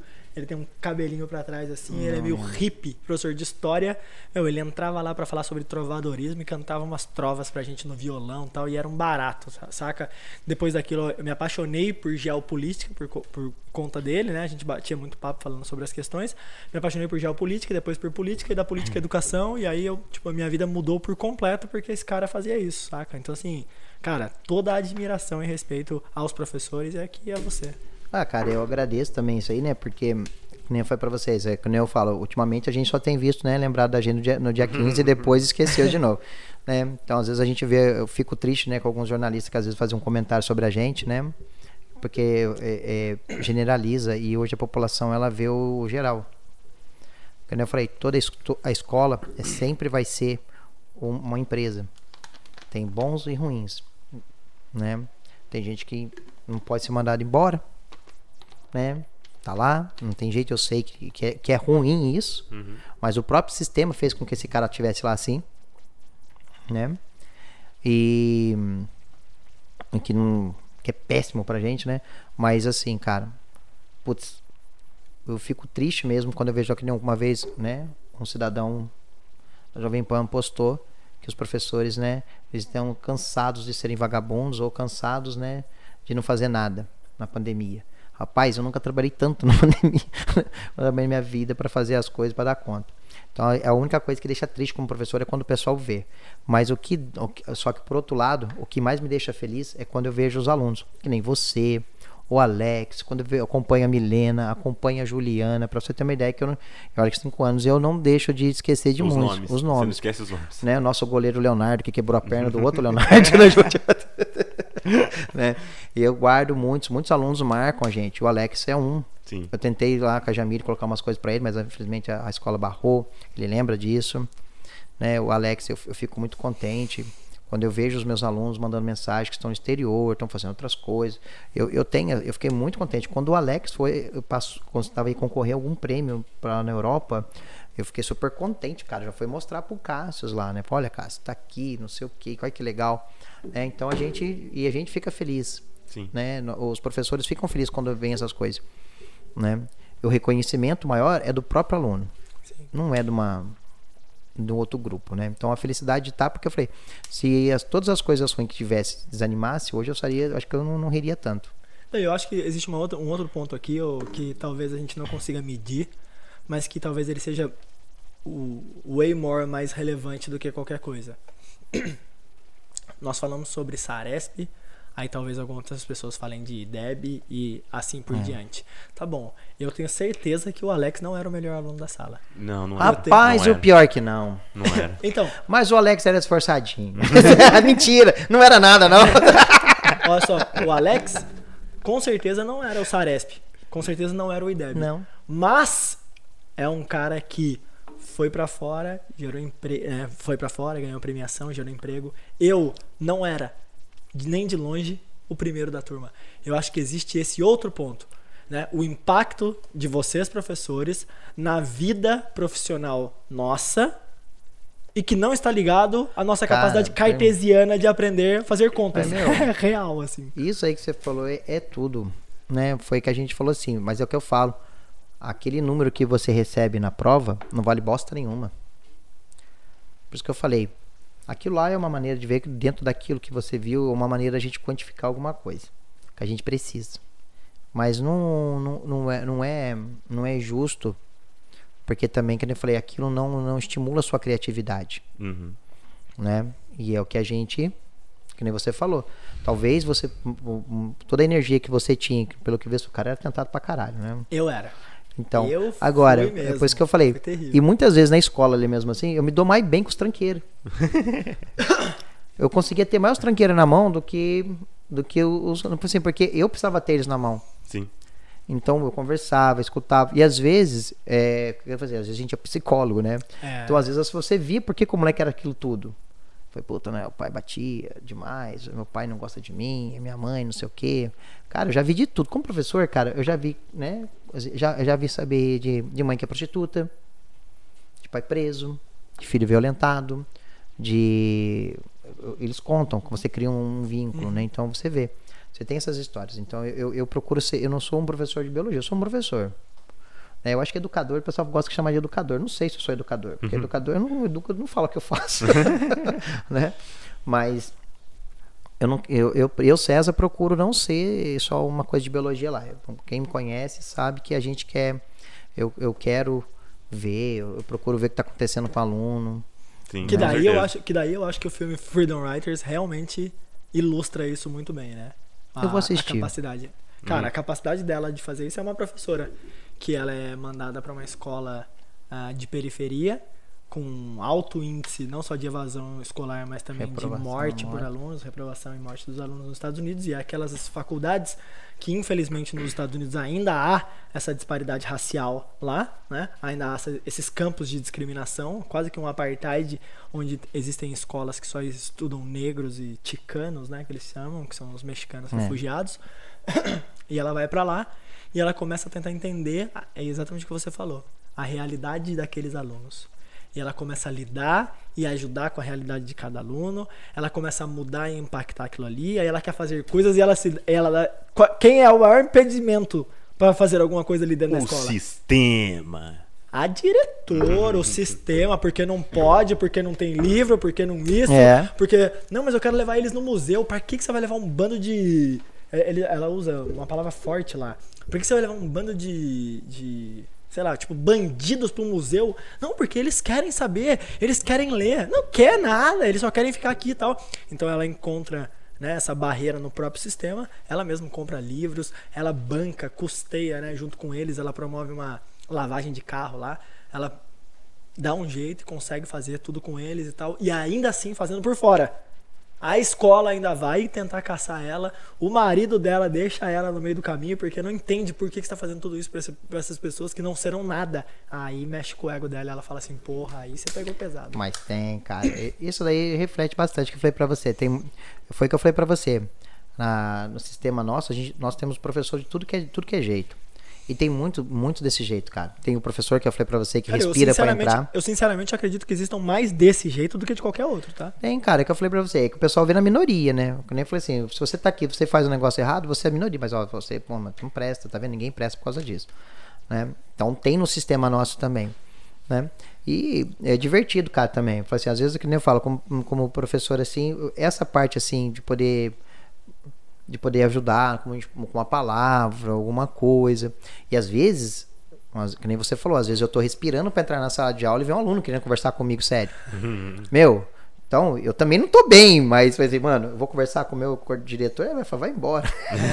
não precisa voltar nunca mais, né? Então, eu tenho que puxar. Então, tem muito professor desse jeito. E, e tem vezes, eu, né, muitos professores já tiveram problema de relacionamento por causa de, eu já tive problema de relacionamento por causa desse negócio de trabalhar muito, porque a gente fica muito tempo fora. Então, bate isso aí, a gente luta, a gente quer manter. E o pessoal fala, por que você não troca? Se todo mundo trocasse de profissão, ah, é. né? É, então, é uma frase idiota que eu detesto quando a pessoa fala. Ou se não fala pra mim que é dom. Dom, caramba, mano, é uma profissão. eu ganho pra isso, inferno. Ah. é dom, inferno. Se você, tá, você tem o dom de fazer isso, então não recebe também. não faz nada. Fica aí. Né? Então tem, tem desse filme que você falou assim, eu vou pegar pra assistir, que eu achei interessante, eu fiquei curioso. Cara, eu acho que eu acho que assim, você vai talvez se enxergar no próprio filme, porque você já vive isso, né? Acompanhando o que você está falando, mas também o relato dos meninos aqui, Lucas e Alex. Eu acho que você já é muito daquilo ali, então assim, talvez só te motive um pouco mais a enxergar o propósito, o impacto que você tem na vida das pessoas. E aí, como eu era um aluno problema, só vou fazer um, um, um breve agradecimento aqui à Suzy, coordenadora do ângulo, que quando eu estudei lá como bolsista, ela olhou, ela foi a única pessoa que não tentou me expulsar, uhum. tá? Porque todas as escolas tentavam me expulsar, realmente, e algumas conseguiam com alguma facilidade, porque eu, eu gerava material para tal. né? Você é, gerava prova, né? Eu gerava material para tal. Ele conseguia se autoincriminar. É, infelizmente. É, mas ela não. Ela sentou comigo, falou assim: "Meu, o que que tá acontecendo?" E ela entendeu, e ela entendeu que eu tinha um déficit de atenção e etc. Ela falou assim: o negócio é o seguinte, você aprende rápido e aí você não consegue, entendeu? Nada mais te prende atenção depois que você fica. Então, assim, faz o seguinte. Fica dentro da sala, a hora que você sentir que o conteúdo deu para você, porque você entendeu, você pega a sua apostila, faz o que tem que fazer e vem pra minha sala. Vem aqui, fica comigo. E todas as aulas eu fazia isso. E eu ia lá e ficava com ela, e depois ela deixava ficar andando no pátio lá, tal, de boa. Eu ia, comia, ficava lendo, aí descobri o quê? A minha paixão pela leitura. Aí, olha só, meu, eu, eu aprendi, eu, minhas notas melhoraram agressivamente. Por quê? Porque daí eu conseguia passar mais tempo dentro da sala de aula, porque eu, eu ficava até aprender de fato. Antes eu, eu já aprendia e começava a bagunçar, era expulso. Aí tinha alguns professores que já olhavam para mim e falavam assim, expulso antes da aula começar. Né? Tipo, não quero você real. Isso acontecia com alguma frequência. Plano de contenção. Isso, isso, de contenção. isso acontecia com alguma frequência. Não sei se você conheceu o José Luiz, que era que ele foi diretor lá, ele olhava, tipo assim, teve um dia real, que ele chegou na sala assim, cara, hoje eu não quero problema, Rubens pode sair. É. Oi? nem começou, cara. Tipo, não tô com então, paciência. Exatamente, exatamente, nem começou já sai já. É. Fica Vamos sair bem hoje. É, tá ligado? Então, assim, tem, realmente. É tem, tem, um, tem um aluno marcadinho, sempre tem um aluno é. marcadinho. Perseguido, né, Rubens? É, eu colava, eu, eu, colava a apostila da galera no teto é. e tal, mas era super divertido. A Sim, galera gostava da brincadeira. Lógico. Os professores que não gostavam, eu não entendo. Porque nada acontecia durante a, a aula. Eu não vou falar nada porque a gente escondia o estojo da Thalita e às vezes eu, é. eu tava no meio. É verdade. Todo dia. Eu, assim, eu, acho, eu tô falando, cara, eu acho que eu não sou referência de educador, mano. É isso. que é um bagulho besta, né? Mas assim, você vê qualquer coisa diversa, tá ligado? Você falou do do Léo, né? Pô, grande amigo meu, Léo, foi um parceiraço nesses três anos de, de opção que eu levei pra vida. É, inclusive tem uma pergunta dele aqui que eu vou ler pra você depois. Mas, cara, é, teve um dia que no terceiro ano, tá ligado? Já era tipo assim, segundo semestre, você já tá com a cabeça lá, tá ligado? E aí, mano, a gente ficou muito amigo do professor de física, que era o Eric, né? Que ele chegou pra dar aula pra gente no terceiro ano. Japonês e tal. É, e aí, mano, um dia, tipo assim, mano, entramos na sala assim tá ligado? Ele já tava lá. Tipo, ele chegou, deixou as coisas dele, e a gente tinha saído pra beber água e a gente tava voltando. Mano, nem pensamos. Tipo, assim, a gente passou pela mesa dele e pegou os bagulho dele. Pegou os livros, tá ligado? Tudo assim. E foi lá, a gente tava sentando no fundão na época, né? Vamos lá, fundão. Aí, beleza. Aí, mano, tipo, a hora que ele começou a dar conta ali, que ele escreveu as paradas na lousa, começou a dar conta, começou a procurar as coisas e não achava as coisas. Tá ligado? Ficou olhando de um lado pro outro. Falou assim, cara, será que eu esqueci lá no carro? Será que eu esqueci lá? Aí a gente começa a cascar o bico, tá ligado? Então, assim, várias paradinhas bobas dessa. De, assim, de um dia a gente passou uma tarefa pra galera. Ah, avulsa. É avulsa. Puta, tipo, mandou bem lá. Fomos lá e escrevemos na lousa, tá ligado? Que o professor, o professor saiu, acabou a aula e falou, mano, escreve uma tarefa aí, qualquer coisa. Caralho, nunca qual- pensei nisso. Deixa uma tarefa lá. A galera, co- galera começou a fazer a tarefa, tá ligado? A gente Galera, tá olhando por uns gentileza, otários, assim. Por gentileza, se inspirem nessas coisas. Façam isso, é saudável, cara. Não é ruim. Pô, um dia. Não, essa também foi master. Essa eu achei assim. boa. Não, Essa eu- eu achei Essa boa. também foi master, assim, acabou a luz. Aí a gente falou assim, mano, vamos atrasar a volta da luz? Desliga ventilador, desliga a luz, porque quando voltar a luz, a gente não vai saber que voltou a luz. Boa! E deu super certo, né? Estamos dando um mau exemplo aqui nesse assim. Não, Não, que mas, isso? cara, eu não posso falar, falar- eu não posso posso- falar só uma peripécia minha que É. foi o motivo da minha expulsão do ângulo, mas depois teve a retomada porque a Suzy mandou me buscar. Oh, boa. É, a Suzy me buscava em casa, ela era 10, cara. Caraca. Cara, tinha uma aula, final de ano, todo mundo no ângulo, vestibular. E aí tem aquelas salas stadium de, de, de vestibular, né, da galera, que são nos dois cantos da, da- gosto do da ângulo lá em cima. É. E os, os professores falam com microfone, né? E aí tinha aula que era reforção do Paulão Negada de um lado e do Henrique de Biologia do outro. Os professores eram caros pra caramba, porque eles vinham de São Paulo, a porra toda, não sei o quê. Então tinha uma mega estrutura. E, meu, real, os alunos tinham que se inscrever pra poder participar dessas aulas de reforção de final do ano. Era um negócio meio complexo, assim, sabe? Aí eu cheguei antes e, tipo, por algum motivo eu pensei assim, cara. Se trocasse os microfones, tá ligado? Não é? Você não acha que ia ser, não acha que ia ser legal? Tá ligado? De uma sala pra outra, É, tá ligado? nada. Sim, cara, não, Não sei. tem nada de nada fazer isso. Vamos fazer. Tipo, mano, tava lá, fui lá, peguei o, o microfone de uma sala e pra outra, de lá pra cá. Daqui a pouco eu ouço. E aí eu entrei na aula do Paulão Negado, que eu gostava mais dele, né? Biologia não era meu forte, não entendia a aula de biologia do Henrique. Aí daqui a pouco eu ouço o Henrique assim, puta que pariu, pu, pu, pu, batendo no microfone, essa porra não tá funcionando. E o Paulão olhando assim, tipo, e eu tentando falar aqui, aí, tipo, mano, os caras entenderam que tava inverso. Meu, eu juro pra você, por algum motivo, cara, foram lá e chamaram o diretor, ele saiu assim, o Zé Luiz veio. Rubens. Caramba, velho. Nunca fui descoberto tão rápido, tá ligado? Por alguma bosta. Porra. Mas eu nem, mas eu nem pestanejei, assim, sabe? Tipo assim, tá ligado? Tipo, eu saí rindo, assim, tipo, ah, mandei beijaço nessa, tá ligado? Essa foi boa, essa foi foi boa. legal, essa foi- Valeu a expulsão. É, é, não achei que fosse dar expulsão, me diga-se de passagem, tá? Ai, Mas, cara. ó, vou, pra- vou ler a pergunta aqui que o. Léo mandou então. Porque eu, pô, eu achei bem específico assim. Ele mostrou que ele tem uma memória boa aqui. É, ele pediu pra você falar sobre o seu mestrado com aranhas. Como que foi Olha! ficar no mato sozinho?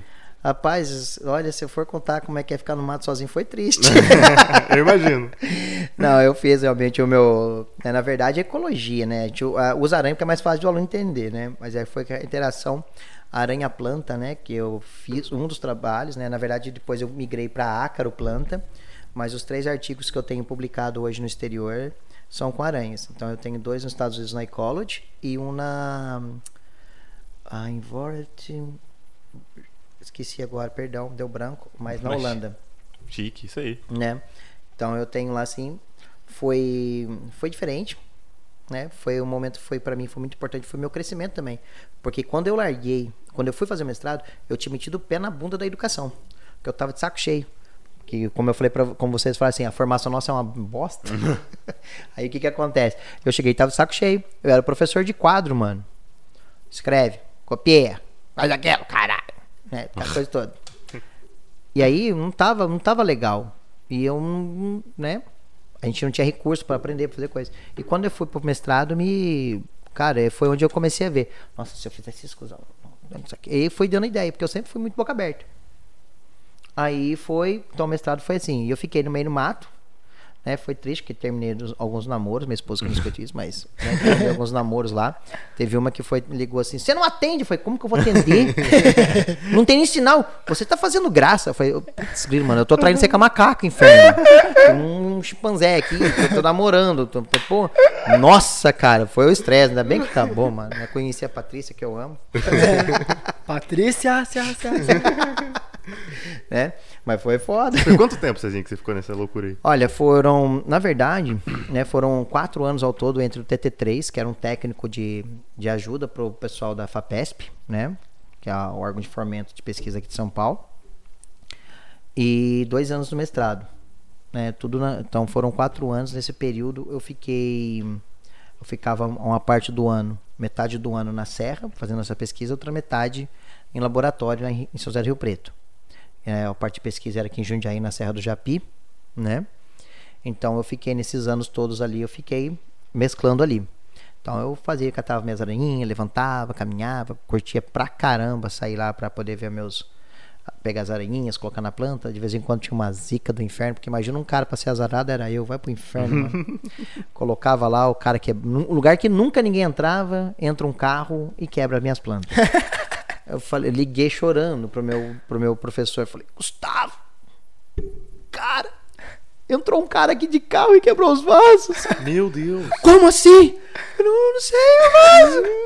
E aí morre tudo. Não, aí que acontece? Os vasos estavam quebrados, porque a experiência nossa era poder ver o efeito do sol, de, de nutriente nas plantas, nos bichos, como que esse aqui, como a reação. Tem todo um fubazinho mágico. sim. Mas eu fiquei triste, cara, porque, cara, você não tem noção. Eu tinha um carro velho, trovão azul.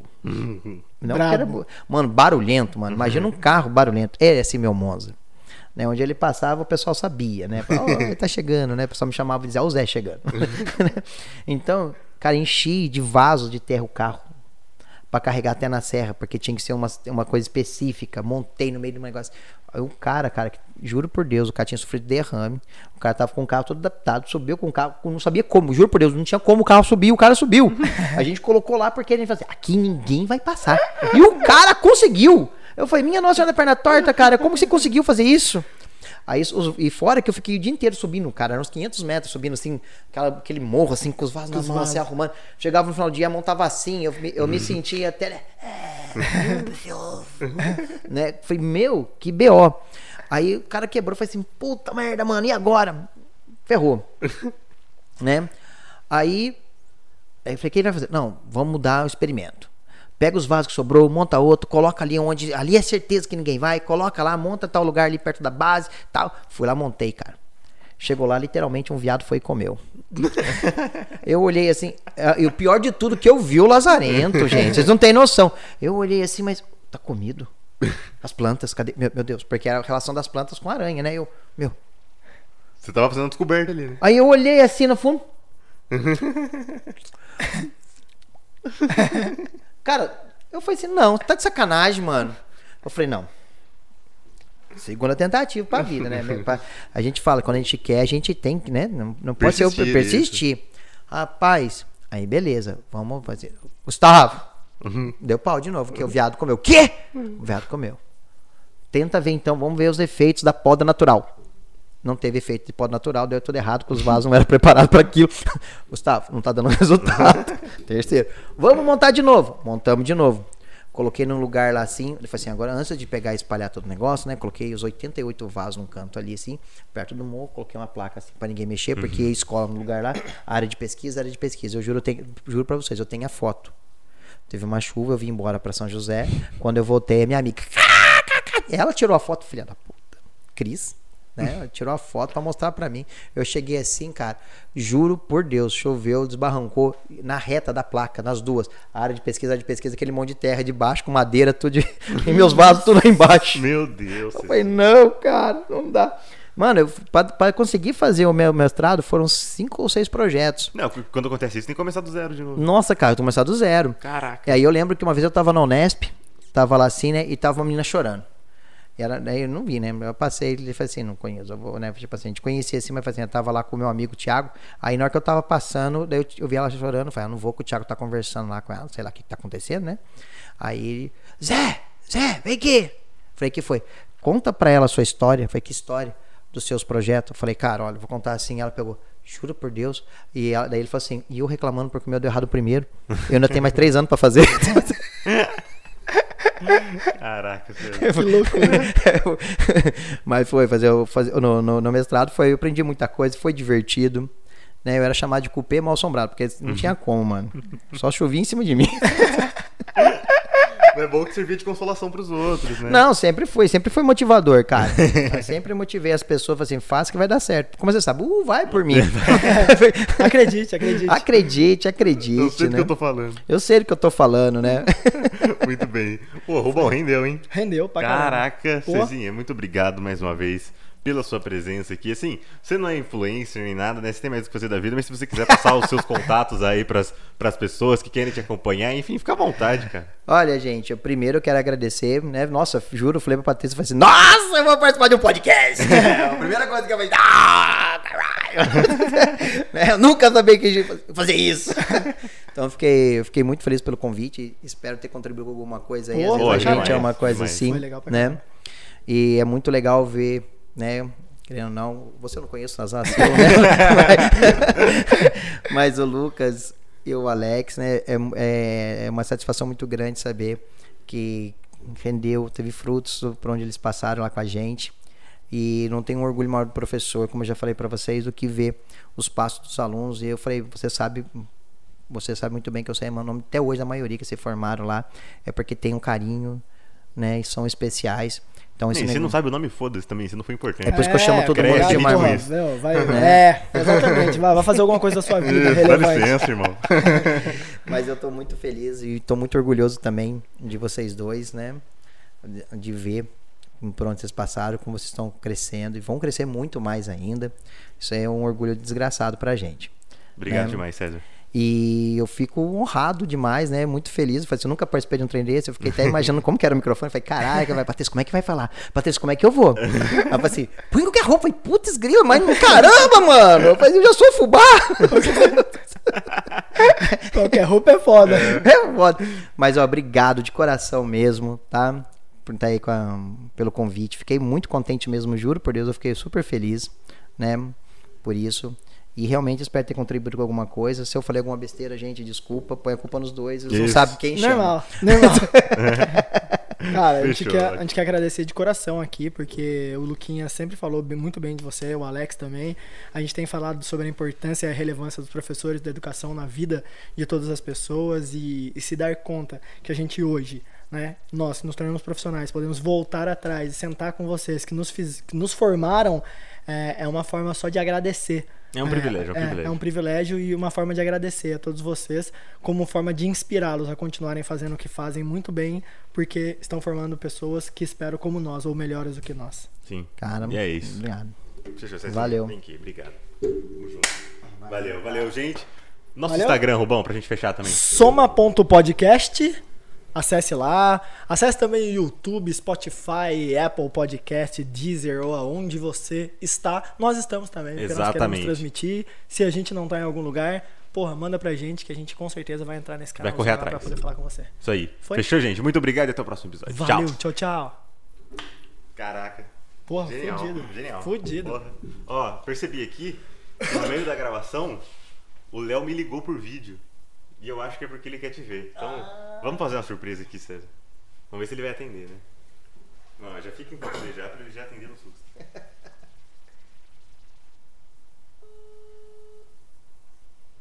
Ele ligou tem meia hora. Olha. Vamos ver se ele vai atender. Que ele viu lá no.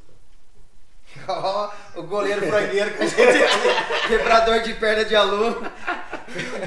Quase perdi uma matrícula por conta do C, cara. Você me ligou pra falar com ele, né? É lógico. então eu vou deixar o celular na mão dele, então. Fala com ele. e aí, cara?